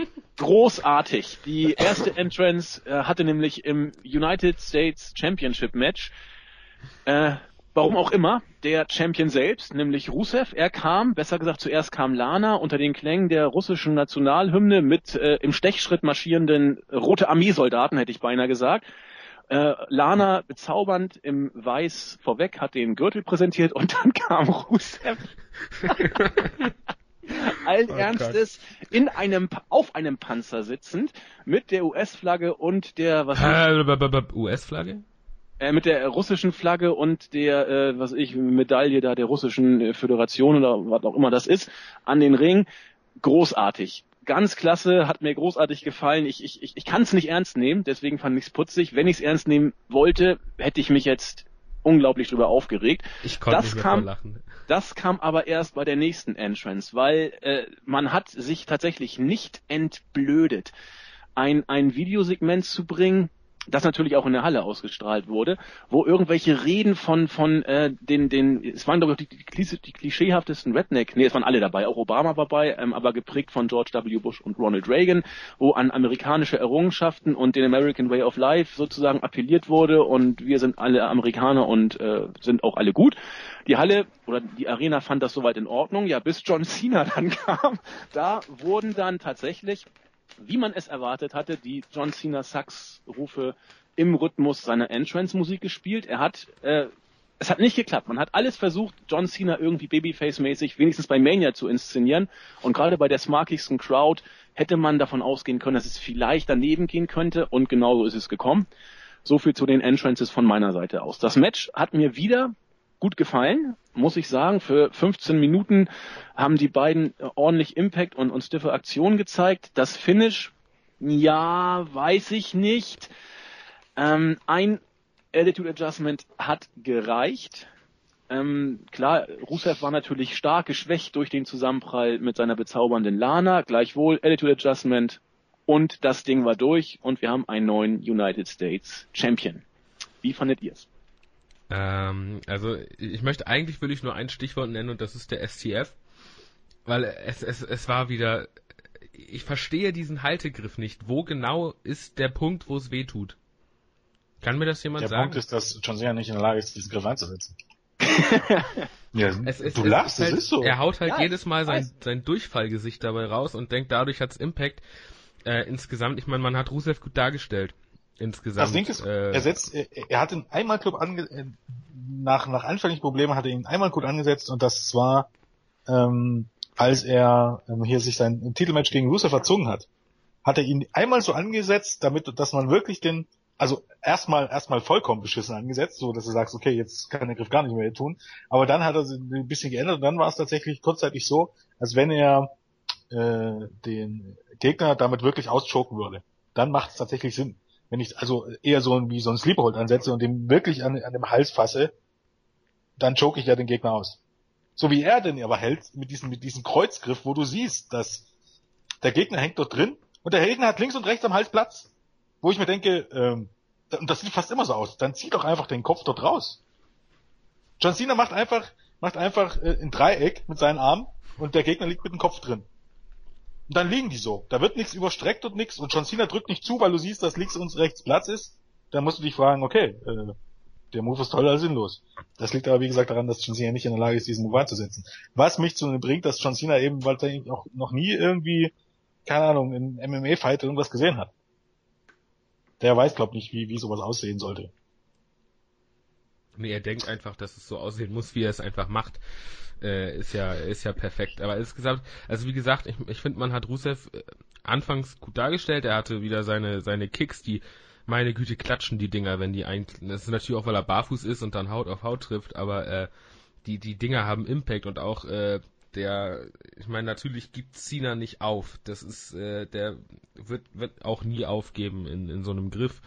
Aber äh, insgesamt war es halt dadurch, dass äh, Rusev kurz abgelenkt war von dieser ganzen, von dem Zusammenprall und dann, dann kann man das auch so machen, aber insgesamt, ich meine, warum? Was, was hätte Cena jetzt, hätte Cena jetzt geschadet, wenn er verloren hätte? Ich glaube nicht. Aber auf jeden Fall glaube ich, das kann man sagen, es war nicht die Beerdigung ersten Grades für Rusev, die man befürchten hätte können, oder? Nein, um Gottes Willen. Ja, und ich habe ich habe ich habe auch keine befürchtet. Also ich glaube, man hat so ein meine, Rusev ist mit die Zukunft, denke ich. Also der wird, der, der wird das irgendwo, der wird irgendwo sein, seine Zeit kriegen und. Ich äh, befürchte, dass Rusev, wenn man sie jetzt nicht genau aufpasst, jetzt ganz schnell sinken wird. Ja, ich hoffe nicht. Ich hoffe Weil nicht. man muss davon ausgehen, dass er jetzt öfters verliert. Nicht unbedingt, dass er oft verliert, aber dass er öfter verliert. Und dann geht diese, diese Faszination schnell, äh, schnell äh, den Bach runter, weil am Ende ist es eben halt irgendwie ein One-Trick-Pony. Mehr als äh, USA böse kann, kann er nicht kommen. Geht auch gar nicht mehr. Ja, du kannst ihn turn lassen zum Knuddelbär. Also das, das wäre noch. Ja, möglich. genau. Und ja, gute Nacht. Kostlauf. Ähm, Nein, hast du nicht, glaube ich nicht. Hoffe ich nicht. Ach, alles ist ja, möglich. Beerdigt, das ist immer relativ. Natürlich hast du nicht beerdigt, aber man muss sich eben halt die Frage stellen, inwiefern es immer wieder nötig ist, dass John Cena gewinnt.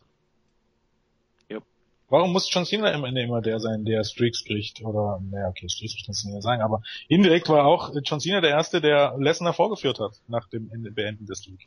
Bei Night of Champions. Jo. Ähm, ja, wie dem auch sei, warum muss John Cena immer derjenige sein und warum kann John Cena nicht mal einfach mal dann doch am Ende derjenige sein, der eine Fehde verliert? Oder der eine Fehde nicht mal kein Sieger Haben wir ja schon oft gesagt, weil er der Superheld der Frauen und Kinder ist. Ja, und deswegen, ja, das müssen wir nicht übersprechen. Natürlich. Nehmt euch einen Lolli, hört auf, Wrestling zu gucken, wenn es euch nicht passt. Ach, unser Jens ist nicht zu ersetzen. Ja, aber es ist ja nicht so, dass man hier irgendwie, irgendwie verlangt, dass John Cena jedes Match verlieren soll. Nein, um Gottes Willen. Quatsch, aber mal einmal eine Fehde in eine Fehde nicht als der Sieger hervorgehen. Ja, aber doch nicht bei WrestleMania. Der verliert doch oh, nicht bei, bei WrestleMania ein Match. Das geht doch nicht. Und vor allem nicht in einer Fehde, wo es, wo es Russland gegen Amerika geht. Also sowas, das funktioniert doch nicht bei Cena und Vinny. Äh, das, das klappt doch nicht. Wie, wie so, ja.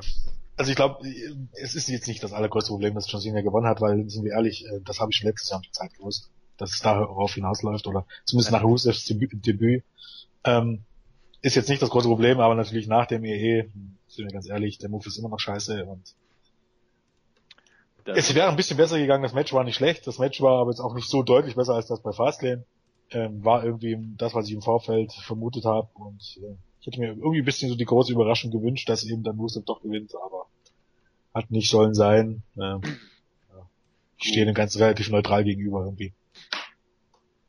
Dann gehen wir weiter. Wir haben dann gelernt, dass nächstes Jahr Sil äh, Silvester WrestleMania in äh, Dallas, Texas stattfindet. Shawn Michaels hat sich schon mal warm gekickt. Äh, Steve Austin hat abgesagt, um seine Kräfte zu schonen, damit er da topfit ist. Wir werden sehen, was uns da erwartet. Ob es dann vom Altersdurchschnitt her wesentlich jünger wird wird man dann abzuwarten haben. Dann kam ein Segment, ja, ich sag mal, auch hier erscheiden sich, erscheiden sich die Geister. Denn äh, die Authority war im Ring. Man hat sich so ein bisschen fast an, an Raw erinnert gefühlt bei dieser Szene und äh, man hat sich erstmal bei einem neuen Zuschauerrekord äh, äh, bei den Fans bedankt. Angeblich waren es knapp 77.000, genau genommen wurde angegeben 76.976 Zuschauer. Man hat sich bedankt und dann hat Triple H gesagt, ja, ja, hier, ich habe ja sowieso äh, heute gewonnen und gegen euch alle sowieso auch und ihr gehört mir ja quasi und da wurde eigentlich schon klar, jetzt wird irgendwas passieren und wenn es dann heißt, ihr äh, People gehört mir, dann ist es auch Zeit, dass der People's Champ sich vielleicht zu Wort meldet und er hat es getan. The Rock kam an den Ring unter großartigen Reaktionen, die er sichtlich genossen, zelebriert und auch in die Länge gezogen hat. Äh, ich weiß ehrlich gesagt nicht genau, was er gesagt hat. Äh, diese Leute gehören dir, vergiss es, sie gehören sich selbst und wer auf jeden Fall nicht dir gehört, das äh, ist The Rock, das bin ich und so weiter und so fort. Stephanie hat dann irgendwann ihm ordentlich eine mitgegeben und gesagt, ja, pass mal auf, was willst du denn jetzt machen? Du blöder Rocky, willst du etwa eine Frau schlagen? Nein, das wirst du nicht, das machst du ganz sicher nicht. Also geh aus meinem Ring und verzieh dich. Das hat The Rock gemacht, aber allen war klar, irgendwas muss noch kommen. Nein, ein The Rock schlägt tatsächlich keine Frau, aber praktisch Ronda Rousey war ja in der ersten Reihe, die hat er dann zu sich geholt, ist mit ihr in den Ring. Es gab ein, ja, ich fand's widerliches, na, nicht so schönes für mich, ähm, Wort äh, gewechselt zwischen den beiden. Hunter hat sich dann mit Rocky angelegt, besser gesagt, Rocky hat Hunter, glaube ich, angegriffen. Das war also von, von Rocky ging's aus. Äh, dann hat Rousey, war es ein Hiptos? Was hat sie gemacht? Irgendwas hat sie auch ja, so ein Judowurf, im Grunde genau, Hiptos, ja. so, so, so ein Judowurf, der Hiptos-mäßig aussieht. hat dann äh, Stephanie, ich glaube, in ihren, äh, ich hätte fast gesagt Finisher genommen, diesen armen Lock, den sie da äh, auch bei ihrer MMA-Karriere immer gerne bringt. Ja, ihr, ihr Finisher ist eigentlich der, der, der Cross-Armbreaker, wenn man so möchte, von Alberto Del Rio. Ist ja im Grunde ein Armbar. Okay, auf jeden Fall hat sie entsprechend das Ding gegen Stephanie angesetzt. Die hat sich dann mit Hunter äh, traurig außerhalb des Rings den Arm gehalten und das Segment war zu Ende. Also außer, dass The Rock sich selbst gefeiert hat und ich glaube, jede Sekunde des Publikums irgendwie versucht hat herauszuzögern, des, des Jubels oder irgendwelcher Chants, die still angestimmt wurden. Soll hier irgendwie ein Mixed Tag Team Match für nächstes Jahr angeteased werden? War es einfach nur ein Segment, um Zeit zu schinden? Was will also man uns dieses damit Mixed sagen? Team Match, das, dieses Mixed Tag Team Match kann nur zustande kommen, wenn äh, der gute UFC-Präsident seine Meinung grundsätzlich geändert hat. Äh, denn der hat meines Erachtens nichts dagegen, wenn Wrestler bei solchen Segmenten mit dabei sein, aber er will die nicht in einem Fight sehen. Weil man will sich von WWE, man will nicht den Eindruck ermitteln, dass UFC auch nur ansatzweise fake ist, wie es WWE ist. Damit will man nicht in Verbindung gebracht werden. Und deshalb hat sich der gute Dena da immer ähm, quergestellt. Und deshalb würde ich das ausschließen. War auch nicht begeistert von dem Segment. Äh, Das weiß man, ich weiß nicht, wie man das deuten kann. Er hat, er hat ein Smiley, also ein Smiley, ein errötetes Smiley gepostet. Ja, aber der, das, das war so ein, das- der hat so, hat so, so, so äh, frustriert rausgepustet im Prinzip. Na, es, Ja, es, sah, sah ein bisschen wie peinlich berührt aus. Mhm. Genau, genau, so nach unten beschämt nach Ja. unten geguckt hat. Aber er das, das war's ja auch im Prinzip. Ich meine, dieser, dieser, dieser Schlagabtausch da, dieser wörtliche Schlagabtausch da von, von Stephanie und ihr, von, von Rousey, das alter Vater. Also ich habe mir die ganze Zeit nur gedacht, Leute, ich muss äh, um 5.20 Uhr zur Arbeit, bitte überzieht jetzt nicht nur, damit es noch irgendwie annähernd dunkel wird für später, weil das hat ja auch nicht funktioniert. äh, und äh, nee, also Naja, also Dana White wusste schon, was da kommt. Ne? Also da können wir von ausgehen. Er, er hat auch gesagt, also er hat auch, deshalb bin ich mir nicht sicher, ob er wirklich peinlich berührt war oder ob er sich nur am Smiley vergriffen hat und er wollte ein Lächeln müssen. Weil er hat auch gesagt, er hat Mania geguckt und hat sich auch das Network bestellt. Ja. Also von daher, ähm, und er hat glaube auch Mania auch gelobt, von daher bin ich mir da nicht hundertprozentig sicher, dass man den Smiley jetzt nicht nur nicht, dass wir den als Charme deuten und er was anderes damit gemeint hat. Ähm, aber ein Mixed Take the Match würde ich nicht andeuten. Wie gesagt, Ronnie Rousey ist ein ganz, ganz großer Wrestling-Fan. War ja schon beim SummerSlam letztes Jahr und ich glaube auch, nee, beim SummerSlam letztes Jahr, genau. Beim SummerSlam war sie Oh. mit den Four Horsewomen. Ja, genau. Und war auch schon bei PWG zum Beispiel ein riesengroßer PWG-Fan. Die ist ein ganz großer Wrestling-Fan und die hat gesagt, die wollte immer schon bei WrestleMania auftreten und hier hat sie das einfach genutzt und sie würde wahrscheinlich auch ein Match bestreiten, aber wie gesagt, da gibt, hat, redet UFC noch ein Wörtchen mit und Ronda Rousey ist im Moment ähm, eigentlich mal wenig das Paradebeispiel, dass auch in solchen Sportarten, wenn man Wrestling in Sportart sieht, Frauen ziehen können und vielleicht nicht zuletzt ihr wäre es zu verdanken, wenn man sich bei WWE das nur doch nochmal anders überlegt, weil sie ein ganz, ganz großer Pay-Per-View-Draw ist in den USA. So heißt es, sie ist ein mega Sport, Sportstar in den USA und größerer als die meisten WWE-Superstars, ohne Zweifel. Ähm, von daher macht das irgendwie schon alles Sinn und ich sah das, ich, das ganze Segment ähm, würde ich gar nicht alles so negativ sehen. Im Gegenteil, wenn es nicht so furchtbar lange gedauert hätte. Ähm, mein Problem war, dass es eben fast eine halbe Stunde war. Hätte man das Ganze auf eine Viertelstunde gekürzt, hätte ich damit gar nicht so das große Problem gehabt. Ähm, das war einfach kein Grund. Ähm, ich sagte ja schon, ähm, ich habe kein Problem mit diesen Legendenauftritten. Wenn sie ähm, nicht stören und wenn sie nicht ähm, sich in den Vordergrund drängen und wenn daraus, äh, zum Beispiel letztes Jahr mit Austin, Rock und Hulk Hogan zu Beginn, wenn das nicht ewig dauert, sondern wenn es nur das ist, was es sein soll, dass eben mal kurzzeitig die Legenden gefeiert werden und dann ist auch wieder gut. Äh, und dann bringe ich die Stars von heute over, dann ist das alles gut und schön. Ähm, so hätte ich das hier auch gesehen, aber es ging halt zu lang. Ähm, und Stephanie McMahon und Hunter war eben hier mal ausnahmsweise so, dass sie mehr oder weniger dem, äh, dass es hier mal einen Payoff gab, was ja interessant ist. Hunter und, und Stephanie in jeder Show machen sie eigentlich das gesamte Roster runter. Selbst vor John Cena machen sie keinen Halt. Ähm, Stephanie und Hunter in so ziemlich jeder Promo stellen sie alle anderen als Geeks dar. Ob das jetzt Sting ist, ob das jetzt John Cena ist, Big Show, Kane, alle. Die größten Stars sind, wenn du Dings glaubst, eigentlich immer Stephanie und, und Hunter. Und hier haben sie tatsächlich mal das was gemacht, was ähm, Heels machen sollten, äh, äh, am Ende den kürzeren zu ziehen. Es ist natürlich interessant, dass sie das, das machen, wenn es gegen The Rock und äh, Ronnie Rousey geht. Das ist natürlich wieder ein großer Kritikpunkt, dass ähm, das eigentliche Roster und die aktuellen Stars, die müssen sich immer wieder unterordnen, wie die allerletzten Dödel und die müssen, müssen kuschen von den beiden. Und wenn dann mal zwei sind, die Paroli bieten, dann sind das Leute, die, die du gar nicht in den Shows siehst. Das ist natürlich eine ganz bedenkliche Entwicklung. Aber davon abgesehen hat es mir gefallen, dass eben Hunter und Stephanie hier mal ein bisschen vorgeführt wurden und ähm, ich finde es auch okay, dass, dass The Rock hier da war und ähm, ich mag auch Ronda Rousey sehr. Aber ähm, ich weiß nicht, ob das nicht auch in zehn Minuten oder eine Viertelstunde hingekommen wäre. Also es war mir einfach zu lang. Es war, es sah irgendwie wirklich nach Zeitfüllen aus und wenn man dann überlegt, dass die ganze Show, ich glaube, 100 Minuten äh, Matchzeit hatten bei einer vierstündigen Show, ist das schon ein bisschen, ne? Komisch. Genau. Hannes, ich habe dich unterbrochen vorhin. Äh, war das durch oder hast du da noch was zu ergänzen? Du hast mich unterbrochen? Hab ja, weil es, dann, dann war es hoffentlich auch nicht so wichtig. Nein. Gut, sind wir uns glaube ich auch einig. Äh, The Rock hat die äh, Show entsprechend gerockt. Ha, welch Wortwitz, aber es war immer doch sehr, sehr, sehr ausführlich, sagen wir es mal so. Weiter ging's. Das vorletzte Match stand an. Der Co-Main-Event will ich fast sagen, aber ich sag's denn lieber nicht. Der Undertaker gewann tatsächlich gegen Bray Wyatt nach dem, ich glaube, es war der zweite Tombstone Pile Driver, nach einer guten Viertelstunde. Tribute erstmal an meinen äh, guten Freund Nexus 3D, der es in dem äh, Bericht so herrlich äh, beschrieben hat.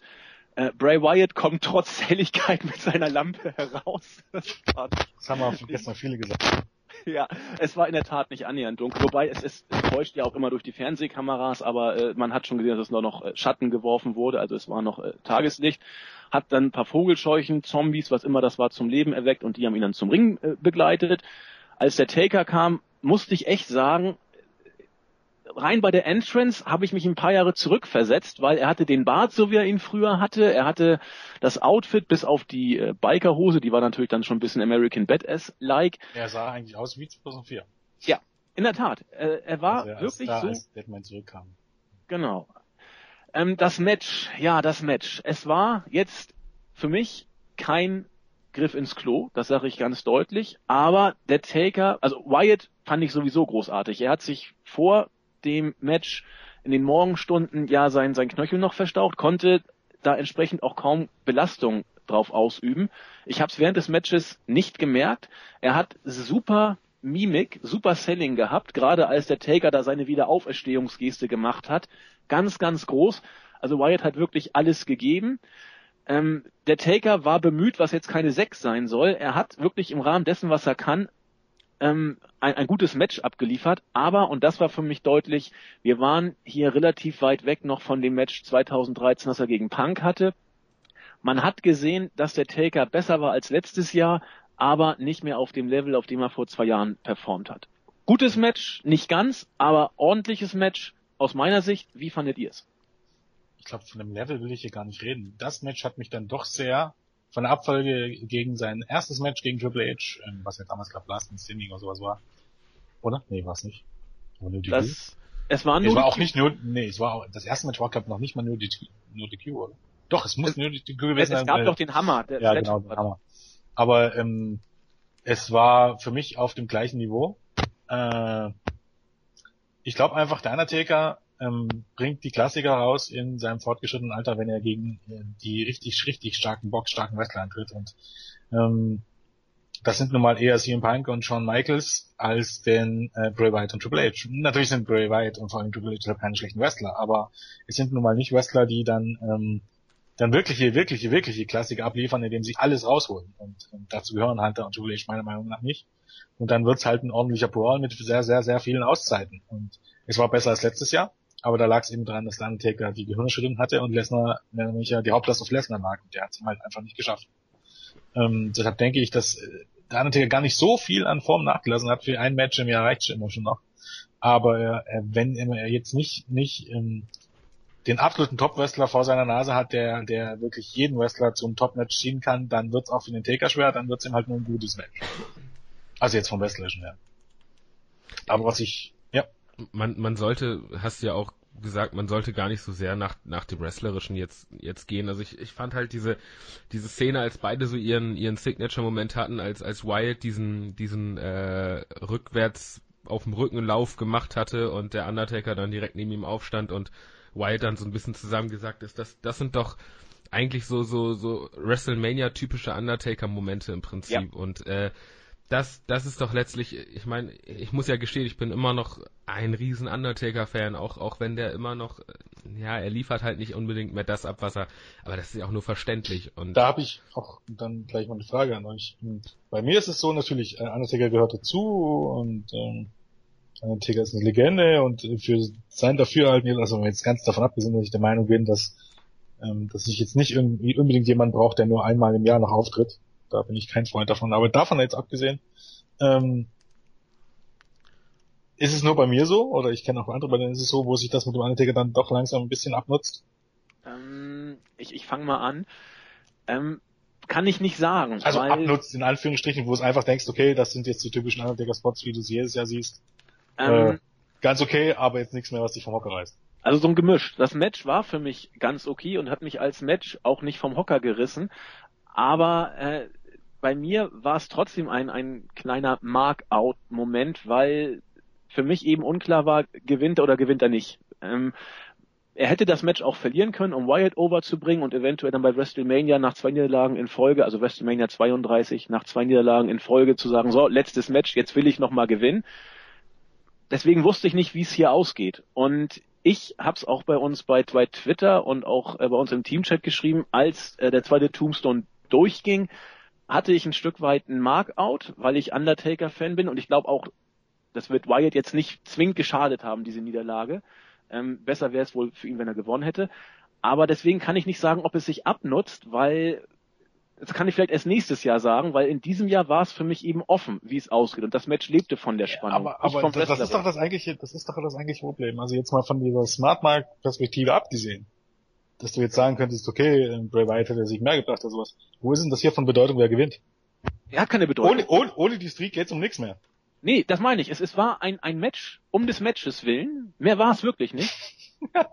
das ist das Problem. Also die letzten ja, Jahre hat es eben die Streak gerettet, aber in diesem Jahr also keine Ahnung, es war so ein bisschen so, es ist, ist halt ein Match vom Undertaker, aber eben dieser ja. Markout-Moment äh, ist bei mir überhaupt gar nicht mehr der Fall, wenn ich den Undertaker bei Venue reinkommen sehe. Ja, ich hatte ihn. Ich hatte ihn noch. Kein Stück. Wirklich, äh, äh, wirklich, ich hab gar kein Stück. Ist mir gestern erst so richtig aufgefallen. Ähm, beim Entrance nicht, beim, beim Finish hatte ich's. Ja, Hannes, wie läuft's denn bei dir? Wirkt, äh, also ich, ich bin da eher eher bei Jens, auch wenn ich immer noch ein, ein großer Undertaker-Fan bin. Ja, ich auch, aber. Äh, das, das macht ja, das, das, das ändert ja nichts an der Tatsache, dass äh, ich meine, wie lange ist der jetzt schon dabei und, und wie lange macht der jetzt schon im Prinzip nur noch diese einmal im Jahr Matches? 1990. Also seit vier Jahren eigentlich, seit viereinhalb Jahren. Eben, und äh, das, das Ding ist, bei der Entrance, also früher war das, ich meine, ich kann es jetzt heute auch nicht bewerten, weil es war hell. Also es, es war bei der Undertaker Entrance hell. Ich wäre ja echt ähm, beeindruckt gewesen, wenn der Undertaker reinkommt und dann wird's dunkel dann wäre ich beeindruckt. Da aber so war es halt. Da hätten sie die, die Arena auf Schalke gebraucht und dann wäre das, hätten sie das Dach zu gemacht. Ja, oder der andere hatte wirklich magische Kräfte, dann wäre ich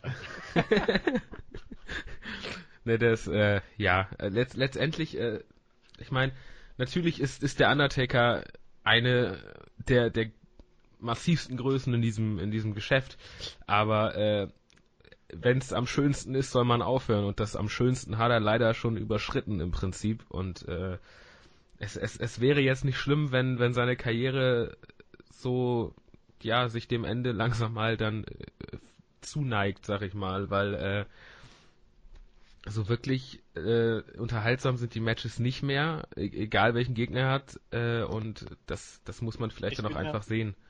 Vielleicht stimmt er mir dazu auch einfach der Meinung, dass man beim Undertaker den Moment äh, verpasst hat. Also nicht nur der Undertaker hat den Moment verpasst, sondern vielmehr WWE hat den Moment verpasst. Ich denke, letztes Jahr äh, bei einer runden WrestleMania wäre der Moment gewesen.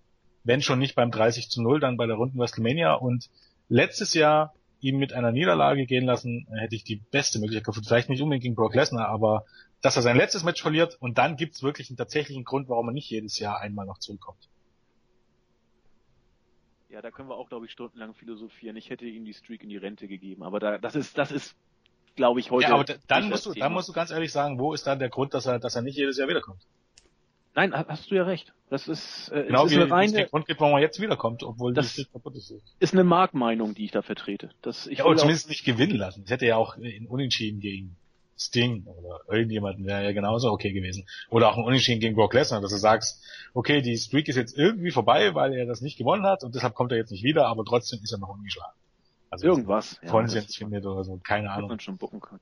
Aber was, was das, was du angesprochen hast, Jens, und auch du, Hannes, bestätigt hast, hat sich auch bei den Crowd-Reaktionen so ein bisschen wiedergefunden, finde ich. Denn als die Entrance kam, der erste Gongschlag, ich glaube, da hat jeder in der Arena geschrien. Ähm, als das Match dann losging, war es teilweise ganz ruhig. Die haben sich's angeguckt, sozusagen. Da hat keiner mitgefiebert, so wie es nachher beim Main Event, machen wir ja gleich noch. Da waren die von der ersten Sekunde an drin. Aber hier hat man sich das Match angeguckt, man hat bei den Signatures applaudiert, man hat beim äh, Kickout at Two nach der Sister Abigail ist man noch ein bisschen steil gegangen und nach dem Three Count, nach dem zweiten äh, Tombstone hat man sich auch riesig gefreut. Aber die Matches selber, und da stimme ich euch beiden völlig zu, die Matches selber reißen die Crowd im Stadion nicht mehr mit. Punkt. Das ist so. Wobei, also ich, ich äh, das stimmt. Ich, ich habe irgendwann mal, ich weiß gar nicht mehr genau, wann es war, es war diese Undertaker Rest in Peace Tour, die irgendwann mal durch Europa ging und da habe ich den, den Mann mal live gegen CM Punk wresteln sehen. Äh, das, das war ein Erlebnis und das Ding ist halt auch, wenn dann halt wirklich das Licht ausgeht und du in der Halle bist, dann, dann kriegst du so ein bisschen äh, als, als Fan, kriegst du einfach Gänsehaut. Das passiert. Ähm, und ich weiß halt nicht, inwiefern jetzt das, das klingt vielleicht total banal, aber inwiefern das halt wirklich mitgespielt hat, dass es hell war in der Halle und so weiter und Natürlich, äh, so wirklich wirkt das natürlich dann nicht. Und ich meine, man, man sieht ja an Wyatt, wie albern das einfach nur wirkt, wenn der mit seiner Laterne da rein spaziert und es taghell ist und äh, ich, ich weiß halt auch nicht, was, was da Wyatt, ich, ich, ich würde da gern so in den Kopf von ihm mal reingucken, weil der denkt sich doch wahrscheinlich auch, was tue ich hier eigentlich? Ich laufe mit einer fucking Laterne durch die Gegend, es ist hell. wird das äh, nächste Jahr das gleiche, da ist man in Dallas.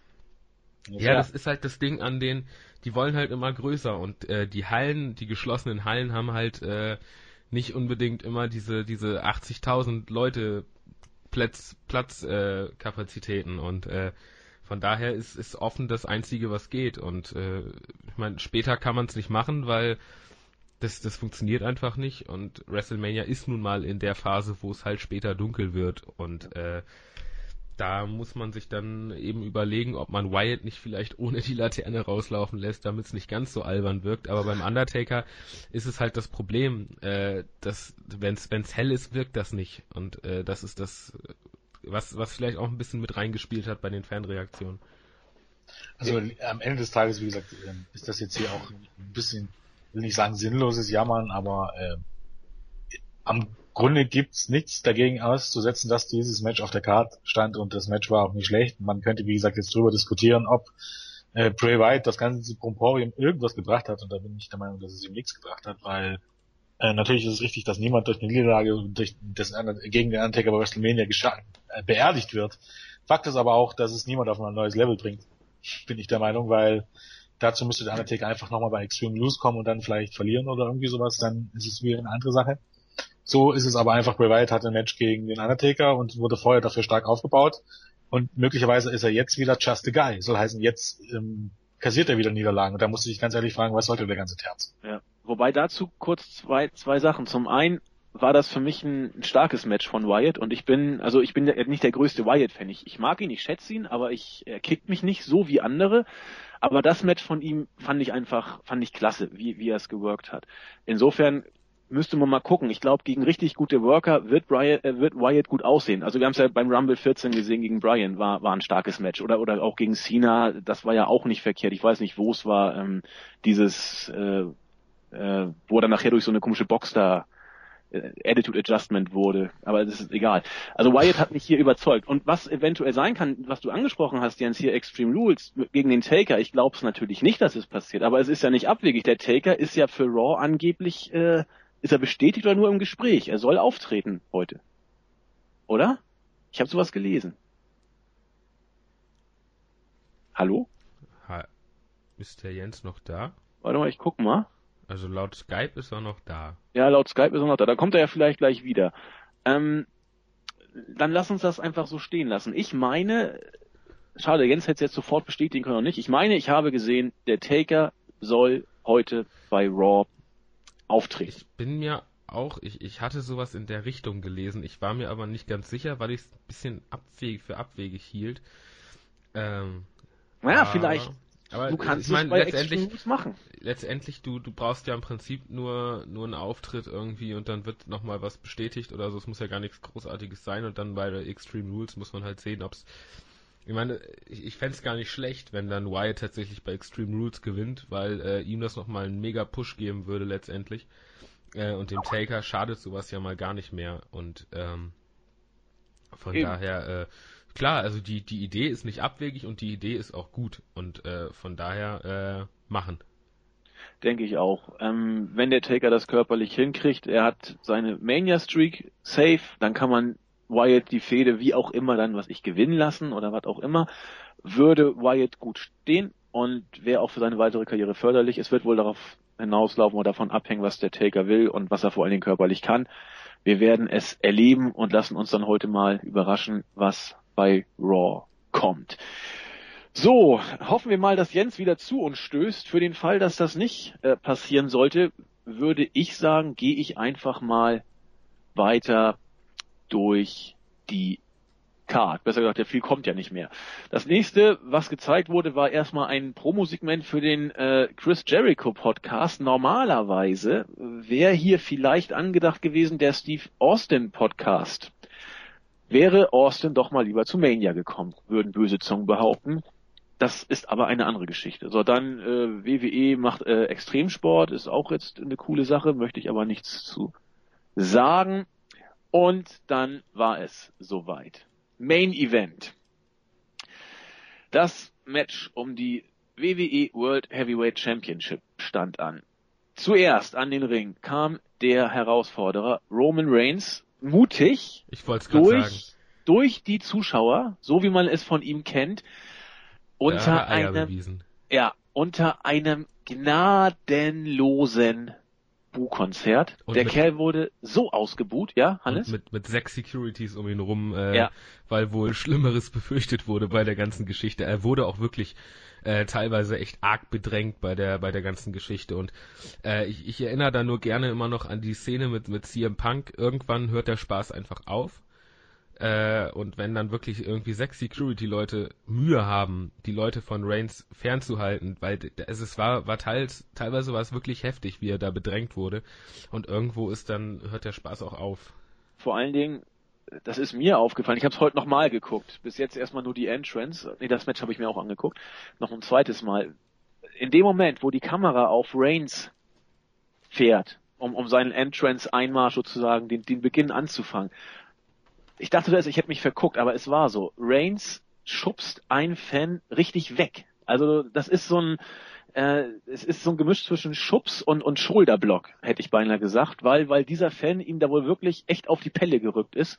Äh, ich, ich guck's mir nachher nochmal an, will jetzt auch kein Mist erzählen, aber ich bin mir zu fast 90 Prozent sicher, dass Reigns sich dieses Fans mehr oder weniger gewaltsam entledigt hat. Nicht, weil er irgendwie ein Arschloch ist oder sowas, sondern weil der ihn wirklich auf die Pelle gerückt ist. Und es war die Seite von der Security, wo er nicht so abgedeckt wurde. Ich meine, aus Reigns Blickrichtung, wenn er runterging, die rechte Seite war komplett mit Security äh, abgesichert und die linke Seite von ihm, da war er sehr dicht bei den Fans. Und, und da hat er diesen äh, ja, Shoulderblock gebracht, um den Fan so ein bisschen von sich zu schieben. Also hast völlig recht die, die haben den teilweise schon äh, nicht nur ausgebuht, sondern also vielleicht wollte sie auch nur ein Autogramm oder mit ihm kuscheln, aber vielleicht war es eben auch ein ziemlich aufmüpfiger ja, Fan. Ich wollte es äh, gerade sagen, also die, die Gesichter der Fans haben nicht dazu, äh, haben nicht unbedingt darauf hingedeutet, dass die Autogramme wollen und ihn ganz toll nee. Und Reigns hat auch böse geguckt. Also der war wirklich, der war genervt bei, bei dieser Entrance. Aber äh, wie gesagt, hier Respekt, er hat er hat's durchgezogen. Er musste. Er, anders, ich meine, wie, wie albern wäre das denn jetzt gewesen, wenn er jetzt plötzlich äh, nach den Reaktionen der letzten Wochen nicht durch die Fans kommt. Also es, es hätte so ein, so ein, so ein, so ein Geschmäckle gehabt. Ja. Zwei ja, ein Geschmäckle. Ah, ein Geschmäckle. Den Geschmäckle hat das Ganze für mich sowieso, weil äh, in vielen Interviews, ich meine, man könnte ja sagen, er hat Ecken und ähm, zieht sein Ding durch und das ist alles richtig. Aber in vielen Interviews hat sich der gute Roman zuletzt auch, ähm, keine Ahnung, keine Freunde für meinen gemacht. Geschmack, für meinen Geschmack absolut äh, in ein ganz beschissenes Licht gerückt.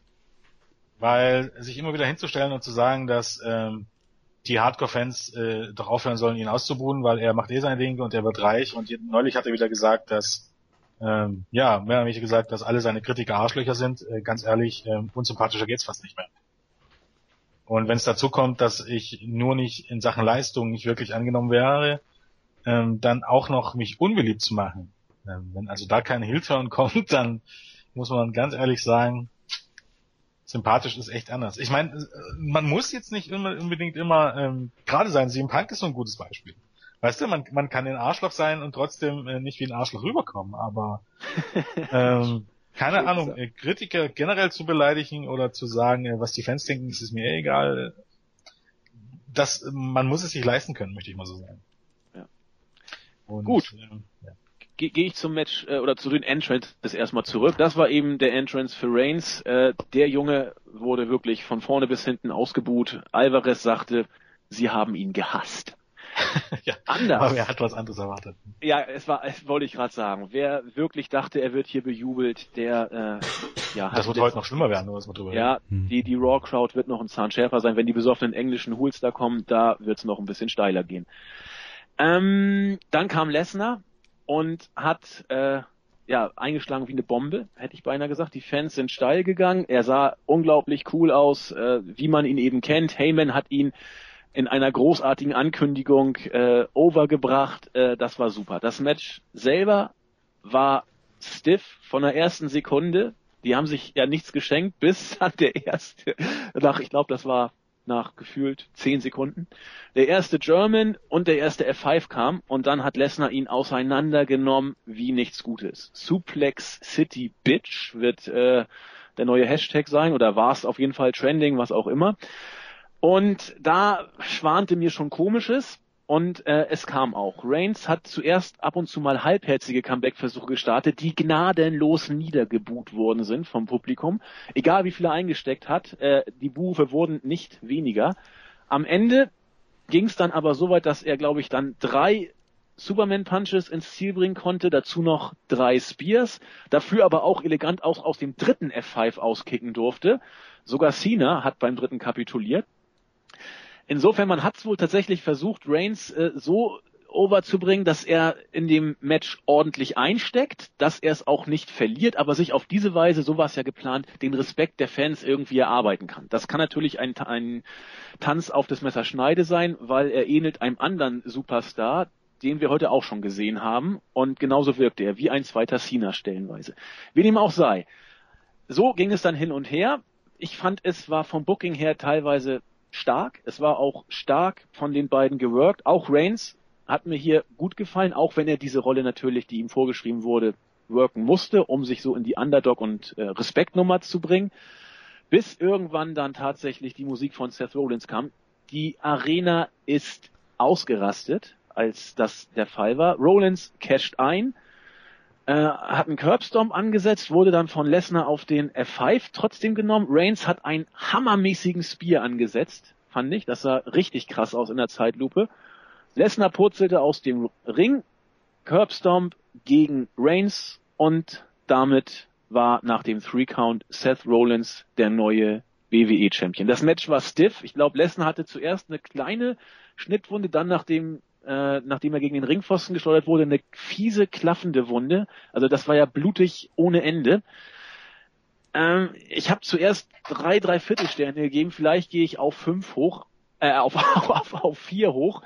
Ähm, im, Im zweiten Mal gucken fand ich's klasse, super gebuckt. Auch das Ende, die, die Crowd ist steil gegangen. Ich weiß jetzt eben nur nicht, inwiefern das, was Jens schon ansprach, äh, d'accord geht mit der Art und Weise der, der Darstellung von Rollins in den Wochen zuvor. Bei der WWE scheint es keinen zu interessieren. Wir haben einen neuen Champion. Äh, ja, erstmal noch zum äh, Lesners Entrance und überhaupt Lesners Präsenz. Schon wenn er reinkommt, ist er wirklich anders als alle anderen. wenn er reinkommt, äh, bei Sting gegen Triple H hat es gedauert, bis Baseballschläger und ähm, und äh, Vorschlaghammer rauskam, bis ich dachte, okay, jetzt wird's ernst, jetzt ist serious shit. Ähm, in dem Moment, wo Brock Lesnar rauskommt, weißt du, jetzt ist serious shit. ja. Und alleine nach den ersten Aktionen, wo Lesnar so ein bisschen auf der Wange geblutet hat, dachte ich mir so, oh oh. Also alles, was, keine Ahnung, die, die, die Bewegung von Lesnar, sein Gesichtsausdruck, wo er sich dann so äh, Range schon rumliegt nach dem F5, nach dem German Suplex und dem F5 und dann merkt Lesnar, dass er blutet und wo du dir denkst, okay, jetzt ist der gute Roman fucked. Jetzt ist Schluss, jetzt, jetzt ist Schluss mit lustig, jetzt gibt's aufs Met. Und ähm, ja, keine Ahnung, äh, Lesnar ist da einfach awesome und das ist Charisma, Freunde der, äh, Freunde der Sonne. Ähm, es geht nicht immer nur um Micwork, ähm, Charisma ist Ausstrahlung und ich glaube, im Moment gibt's bei niemanden, der als Fighter eine Ausstrahlung hat wie Brock Lesnar. Und das macht ihm, hat ihn von Anfang an zum Erfolg gemacht, auch bei UFC. Deshalb ist er einer der größten Pay-Per-View-Draws, die es ähm, im Wrestling oder zumindest im MLB-Bereich jemals gab. Und das Match bis zum Cash-In war absolut großartig gebuckt, weil ähm, am Anfang war die ganzen Suplexes und äh, der F5 und da dachte ich mir, ähm, okay, also im Grunde kannst du ja jetzt Reigns gar nicht mehr gewinnen lassen. Wie, wie, wie, also so, so, äh, der Spear out of nowhere war eigentlich bis zum gewissen Punkt dachte ich mir, okay, jetzt zählt Reigns und zählt und zählt und zählt und dann kommt der Spear out of nowhere und dann ist es vorbei. Das wäre so typisch gewesen. Aber dann war irgendwann der Moment da, wo wo es zu viel war, wo Lesnar einfach zu viel ausgepackt ist und wo Reigns nur aus dem dritten F5 ausgegangen ist, dachte ich mir, okay, du kannst jetzt Reigns nicht nach einem Spear gewinnen lassen. Wo ich mir dachte, okay, Lesnar wird gewinnen, aber das ist wieder viel zu deutlich. Ähm, also verwirrt, verwirrt und gespannt auf was da denn kommen mag. Dann war es so, dass Reigns zurückkam und zwar so zurückkam, dass man, dass es tatsächlich so war, dass man dachte, okay, wird jetzt Reigns trotzdem gewinnen, weil eben diese Superman Punch, Superman Punch und ich dachte mir schon, okay, jetzt kommt ein Spear, dann kommt der nächste Spear und dann wahrscheinlich der dritte Spear und dann ist es vorbei. Dass du sagen könntest, okay, auf einmal wäre es wieder glaubhaft gewesen, wenn Reigns irgendwie gewinnt und jetzt lassen sie Reigns doch gewinnen und ach, so eine Scheiße und Lesnar bleibt doch nicht Champion. Dann war es auch nicht der Fall. Und ähm, als Lesnar dann, ich glaube, aus dem zweiten Spear, aus diesem ganzen Superman Punch und dem zweiten Spear ausgekickt ist, dachte ich mir, okay, jetzt, jetzt ist es praktisch 50-50. Also ähm, jetzt kann jeder gewinnen. Genau. Und bis zu diesem Moment fand ich das Match absolut awesome. Mit Abstand das Match of the Night und, und großartig gebuckt und es ist gar nicht immer wichtig, dass Reigns jetzt der beste Seller ist oder der beste Wrestler ist, sondern bis dahin war das einfach perfekt, so wie es sein sollte. Aber abgesehen davon, dass ähm, äh, natürlich kam noch das Blut dazu, was ja noch dazu kam. Dass äh, durch einen Botch mehr oder weniger, dass der gute Brock sich nicht richtig geschützt hat und mit mit mit seiner Gorilla-Birne erstmal schön gegen den Ringpfosten gerasselt ist. Der, der, ähm. der blutet aber auch immer wie Sau. Also ja, wenn, das, ja, wenn dann erwischt, erwischt ihn richtig. Ja. Also wenn, dann blutet der wie so ein ausgeschlachtetes Schwein, was gerade am Ausbluten ist. Das ist, das ist, also was da aus der, ich meine, so viel das, Blut kann doch in dieser Stirn nicht drin sein. Das ist ja auch, das ist ja auch die eigentliche Ironie. Es haben ja auch gestern viele geschrieben, oh, Lesnar geht so rüde mit, mit Reigns um. Der, geht mit der Einzige, der richtig, richtig abgekommen hat, war Lesnar selbst. Ja. Weil er gleich aus mehreren äh, Wunden ja welche geblutet hat, ähm, auch aus dem Mund dann, weil Lesnar, äh, weil Reigns nämlich hier ähm, ein Kniestrike richtig durchgezogen hat. Ähm, ah, ja. Als Reigns auf dem Apron stand und Lesnar kam, haben sie auch nochmal wiederholt. Ja. Richtig schön in die Fresse. Ähm, ja, war halt äh, äh, stiff wie die Hölle und ähm, war richtig gut. Ich habe aber mein Problem mit dem Cash gestern schon. Ähm, nicht nur das, nicht die Tatsache, dass Seth Rollins ähm, eingecasht hat, ähm, und auch jetzt nicht alleine, dass, dass Seth Rollins irgendwie jetzt wieder so ein bisschen so ein, so ein weaker Champion ist, sondern ähm, für mich war das wieder, das war Vince Russo. Es war einfach, Seth Rollins kommt während eines laufenden Matches rein und casht seinen Koffer ein. Das ist schon wieder ähm, keine Ahnung, in, in eine Regelauslegung. Da nirgends die Regeln für den Money in the Bank, da es nirgends offizielle Regeln gibt, das ist ja immer so, kann man sich natürlich das drehen und wenden, wie man will. Es wirkt für mich einfach unstimmig. Und natürlich kann man sich da jetzt stundenlang drüber diskutieren, ob das jetzt regelkonform war oder ob das jetzt wieder eine neue Auslegung ist. Was auch immer, aber Reigns kommt rein, ähm, Rollins kommt rein und casht ein in ein laufendes Match, das nicht beendet wird. Das ist schon mal neu. Gab's das schon irgendwann mal? Mhm. Natürlich heißt es jetzt, er darf jetzt, äh, wo und wann er will, bekommt er ein Titelmatch. Das Ding ist aber, er bekommt ein Titelmatch. Äh, okay, er casht jetzt also ein laufendes Match ein. Ist es dann nicht, warum steht dann Roman Reigns noch im, im Match? Es gab ja dann einen Ringgong und dann, warum wird mitten im Match aus einem Singles-Match, also das gar nicht beendet ist, auf einmal ein Triple Threat Match? Sagt der, sagt der Koffer denn auch, ich darf äh, ähm, ähm, wenn ich den eincashe, beende ich, beende ich das Match sofort. Ja, wir kennen die Dann ist ein laufendes Match vorbei. Äh, wurde die Regel schon mal irgendwo erwähnt? Nee, ich glaube, das ist äh, noch nie juristisch thematisiert worden. Ja, und das wirkt für mich unstimmig. Und natürlich kannst du jetzt Erklärungen ran, ranziehen und das ist aber ähnlich wie damals äh, die, die Reverse Battle Royale oder ähm, äh, das King of the Mountain äh, Match. Ich meine, das kann man gut finden. Man kann auch sagen, Wrestling wird, wird ähm, komplizierter als es sein muss, wenn du erst zehn Minuten lamentieren musst, warum sowas passiert ist. Jetzt hat irgendeiner hat jetzt geschrieben, ähm, ja, das Match war jetzt beendet, das eine Match und das nächste Match wurde be begonnen und der Ringgong kam ja und Wayne stand mit in dem Match, weil er während der Gong ertönt wurde im Ring lag. Ja, wäre jetzt eine Erklärung. Mhm. Macht natürlich irgendwie Sinn, auch wenn das nirgendwo steht und dann war irgendwie, das war schon mal mit Hornswoggle im Jahr 2007 da und da. Ja, fuck this shit. Das Problem Problem ist einfach, äh, der nächste, der nächste Money in the Bank Gewinner, weißt du, was ich machen würde jetzt, wenn ich sehe, dass das funktioniert?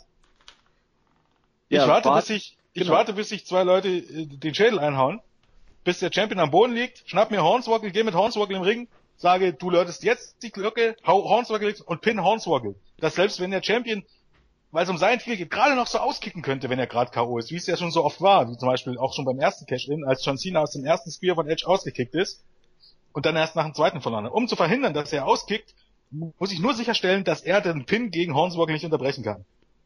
Und dann bin ich neuer Champion. Wenn das die Regel ist. Für mich war das einfach unstimmig. Ähm, keine Ahnung, jetzt hätte man natürlich sagen können, ja, was hätte denn äh, Rollins machen sollen? Hätte er erst einmal einen K.O. schlagen sollen, dass es, dass es eine TQ ist? Das wäre natürlich genauso beschissen gewesen, das wäre genauso Drecksbooking gewesen, weil WrestleMania, wenn das durch die Q endet, hallo, was für ein Scheiß. Natürlich ist das genauso hier Bullshit. Aber hier wäre es doch einfach glaubhaft gewesen, wenn, wenn man das schon so bringen will, dass um Gottes Willen, dann beendet das Match. Beendet das Match, denn beide waren vollkommen fertig, beendet das Match irgendwie und wenn es durch einen Doppelpin ist. Das ist natürlich auch Bullshit, aber, ne? Und dann lasst ja vor uns eingehen, dass du so eine Diskussion überhaupt gar nicht erst aufkommen lässt. Ähm, Natürlich wäre das, hättest du das ein bisschen schnell machen müssen. Also ganz schnell Doppelpin und dann kommt Seth Rollins sofort raus, dass nicht so alle denken, okay, jetzt kommt Seth Rollins, weil es ist so gebuckt. Ähm, wäre vielleicht der Überraschungsmoment nicht ganz so groß gewesen, aber so wie es jetzt ist, ist, keine Ahnung, es ist unstimmig und das ist irgendwie wie eine neue Regel und da kannst du wieder stundenlang drüber diskutieren, weil irgendwie, wie gesagt, wenn, warum in ein laufendes Match, weil es ist ja vor uns ja zu Beginn des Matches gar nicht mit dabei war. Also es ist ja nicht einfach so, dass aus einem Singles-Match, angesetzten Singles-Match auf einmal ein Triple Threat Match wird, weil Seth Rollins war zu Beginn des Matches nicht dabei. Sondern er kam erst während eines laufenden Matches rein und dann begann ein neues Match. Warum steht Roman Reigns in diesem Match? Wie gesagt, wie ich es jetzt gerade schon erklärt habe, diese ganzen Probleme. Ähm, wirkte für mich eigentlich ein bisschen, alles bisschen zu konfus. Es hat gewirkt in der Halle, aber für mich war es zu konfus, zu Overbooking, zu Vince Russo. Mag ich nicht und war am Ende auch das, was mich daran wirklich gestört hat. Nicht die Tatsache, dass er für uns als Champion rausgeht und oder als Weaker Champion rausgeht. Ähm, damit habe ich kein Problem, sondern äh, dieses Overbooking am Ende, die, alles tun für eine Überraschung, wirkt für mich unstimmig und gibt für mich Abzüge in der B-Note. Sorry, dass ich das so sagen muss, aber manchmal ist einfacher besser. Ja, ich bin auch unzufrieden, weil ich habe jetzt die Wette verloren, die ich eigentlich schon sicher geglaubt hatte. Äh, ähm, ja. Ich, ich denke mir was aus, Hannes. Bleib entspannt. Ja, ich, ich bin gespannt. Ähm, letztendlich, äh, ich bin ich bin zufrieden mit dem Ausgang. Vielleicht liegt das daran, dass ich seit 1 Uhr wach bin heute und nicht geschlafen habe zwischendurch oder was auch immer. Ich, ich bin glücklich mit Seth Rollins als Champion, weil ich vielleicht fehlt mir da auch im Moment noch die Objektivität, weil ich einfach Seth Rollins ist einfach mein absoluter Lieblingswrestler momentan und äh, für, für ihn freut es mich es, es freut mich für ihn. Äh, und und das, das ist das ist der Punkt. Vielleicht sehe ich das morgen, wenn ich dann mal wieder ein bisschen gepennt habe, auch anders. Aber äh, insgesamt äh, war für mich der Main Event nicht perfekt gebuckt. Natürlich hätte man es anders lösen können und diese Logiklücke ist da jetzt auch neu entstanden, unnötigerweise. Äh, aber insgesamt war ich doch, doch sehr zufrieden. Ja, ich bin froh, dass keine Hand aus dem Ring gekommen ist, weil dann wäre Russo definitiv wieder da gewesen. Vor diesem Hintergrund kann ich damit einigermaßen leben. Ich bin einfach so ein bisschen unglücklich. Also die, die, sag ich mal, logistischen oder äh, tiefgründigen Probleme, die Jens gerade gebracht hat, sehe ich auch, dass man das jetzt äh, bisschen wirr gegen Ende gebuckt hat ich kann aber auch Hannes nachvollziehen, dass man sich einfach über den Moment freut, dass Rollins jetzt da ist. Ob nur weak oder stark ist, ist eine andere Geschichte. Nee, ich, ja. Wie gesagt, es, mit Rollins als Champion natürlich freue ich mich auch für ihn und so weiter und so, aber ich würde mich mehr, mehr noch für ihn freuen, wenn er ein würdiger Champion wäre. Das wäre natürlich perfekt. Also. Das wäre ein Traum. Und das ist nicht nur, dass die Sache, dass er Champion ist, sondern es zählt auch, wie er Champion ist. Ja, und das ist das, was mich an der Geschichte nämlich nervt, weil es nicht zu der Darstellung passt, die Rollins letzten, die letzten Wochen eben erfahren hat. Monate, muss man ja schon sagen. Und ich habe eben auch ein Riesenproblem damit, dass Orton schon wieder gewonnen hat, weil er auf diese Weise ähm, wieder ins, ins Titelgeschehen gebuckt werden kann und meines Erachtens wohl auch ziemlich sicher gebuckt werden wird und ich will ihn da nicht sehen. Das ist aber eine private Meinung und die will ich auch keinem aufzwingen.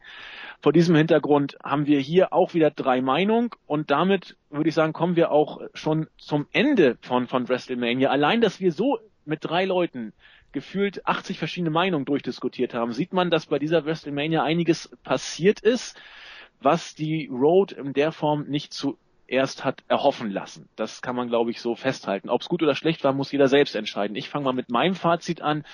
Gestern habe ich sehr viel gemeckert im Chat und auch über Twitter, war mir aber da schon sicher, dass das eine gute WrestleMania war. So ähnlich wie Jens auch sagte, man kann hier eine 2 geben. Als ich heute aufgewacht bin, habe ich gemerkt, und daran habe ich gemerkt, dass es doch wohl vielleicht mehr als nur eine gute WrestleMania war, dass ich mir diverse Matches nochmal angucken wollte. Das habe ich ganz selten nach einem Pay-per-View, dass ich die Lust habe, das äh, bestellte Maxdome-Abo nochmal äh, zu äh, ja, in Anspruch zu nehmen, um mir bestimmte Matches anzugucken. Hunter Sting, den Taker will ich nochmal sehen. Sogar die Battle Royale habe ich nochmal gesehen. Das Leather Match will ich auch ja. nochmal sehen.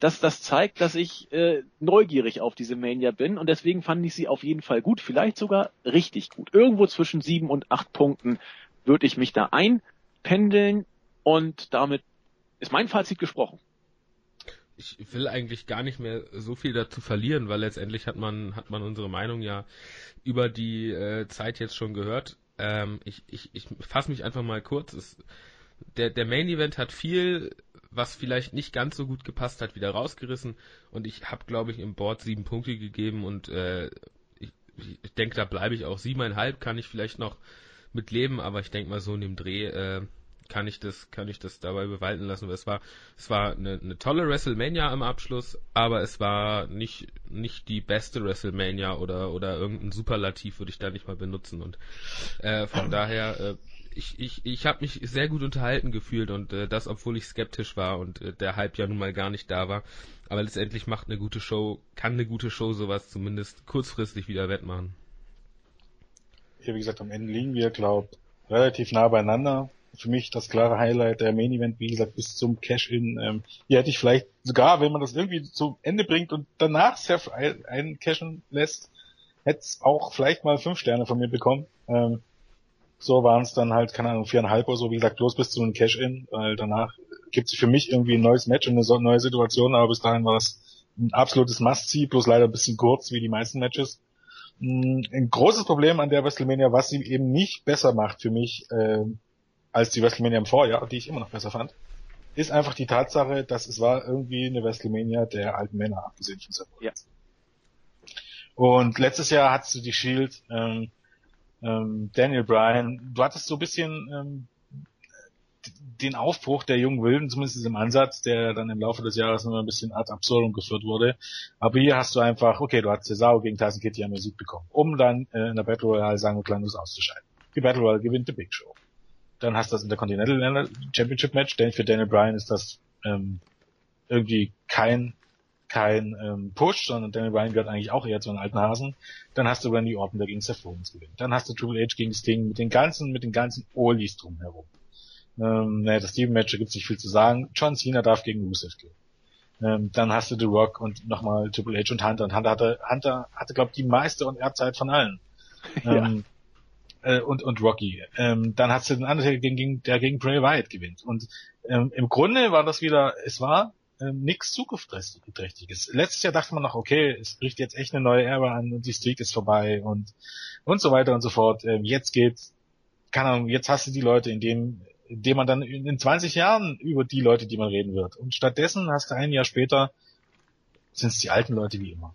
Und das finde ich traurig und das, keine Ahnung, das, das das hat, wie ähm, Andi vorher schon mal sagt, irgendwie ein Geschmäckel für mich. Und am Ende des Tages war es natürlich eine gute Show. Das war ein, ein mega starker Main Event und das war ein richtig guter Opener und Wendy Orton gegen Seth war gut und überhaupt war kein Match der Main Show jetzt wirklich, naja, Triple H gegen Sting, wie gesagt, da scheiden sich die, scheiden sich die Geister und das Team-Match war nicht wirklich gut. Aber davon abgesehen war kein, waren alle Matches gut und ähm, der Opener war richtig, richtig stark. Der Main Event war noch, noch viel stärker. Aber es gibt halt irgendwie einen Beigeschmack und deshalb war es am Ende des Tages für mich eine gute Show und bei weitem nicht die beste WrestleMania von aller Zeiten. Und äh, am Ende des Tages würde ich ja auch sieben Punkte geben. Wie gesagt, äh, ein Gut, eine zwei, vielleicht eine Tendenz zu zwei Minus, wenn sieben eine zwei Minus ist, keine Ahnung, ich weiß es nicht, wie man das aufschließen würde. Aber Doch, das finde ich gut. Du kriegst, glaube ich, in der Schule mit 76 Prozent, nee, da kriegst du eine drei. Du ja, ich sag ja, also ja. 70 Prozent ist so, ja, es ist irgendwie so eine zwei Minus. Also okay. für, für, eine, für eine 2 plus und 8 ist für mich schon 2 plus, weil 10 ist echt herausragend und ja, 9 ja. ist für mich eine 1. Ähm, reicht für mich nicht ganz. Also äh, gute 7 Punkte, eine gute 2 sind wir in der Tat alle so in dem Bereich 7,5 hätte ich beinahe gesagt. Äh, mal ein also gibt mehr, mal ein Tick weniger. Kein Grund, sich die Show nicht anzugucken am Ende des Tages. Nee, denke ich auch. Unterhalten wird man, ohne Zweifel. Gutes Wrestling gab's auch, ich glaube. Und das hat Jens auch gesagt. Es war durch die Bank weg, waren es gute Matches. Äh, ein überragendes Match war nicht dabei. Der Main Event kommt dem noch recht nah. Aber das hat mich beim SummerSlam letztes Jahr und auch bei Mania letztes Jahr schon so gefreut. Es war eine, bis auf ganz, ganz wenige Ausnahmen, in sich starke Card. Und das fand ich gut. Damit denke ich, sind wir am Ende. Ein Hinweis noch in eigener Sache. Wir werden heute zur äh, anstehenden Raw-Ausgabe, das ist ja eigentlich mit WrestleMania fast das, äh, man kann fast sagen, der vierte Pay-Per-View neben dem Rumble, äh, dem SummerSlam, WrestleMania und der Raw-Ausgabe nach WrestleMania, die die Survivor Series ja eigentlich mittlerweile schon locker abgelöst hat. Das Ereignis, das man sich nicht entgehen lassen sollte. Wir werden dabei sein mit einem Live-Bericht und auch, so wie es aussieht, Jens, mit einem Live-Chat. So stehen die Planungen. Es wird also so kommen. Insofern, wenn ihr noch äh, heiß auf mehr Wrestling seid und die Raw-Ausgabe sollte dazugehören und Zeit habt und morgen nicht arbeiten müsst oder vorschlafen könnt, seid dabei. Wir sind für euch auch dabei. In diesem Sinne, vielen Dank fürs Zuhören, habt Spaß am Wrestling und bis morgen. Tschüss. Tschüss. Ciao.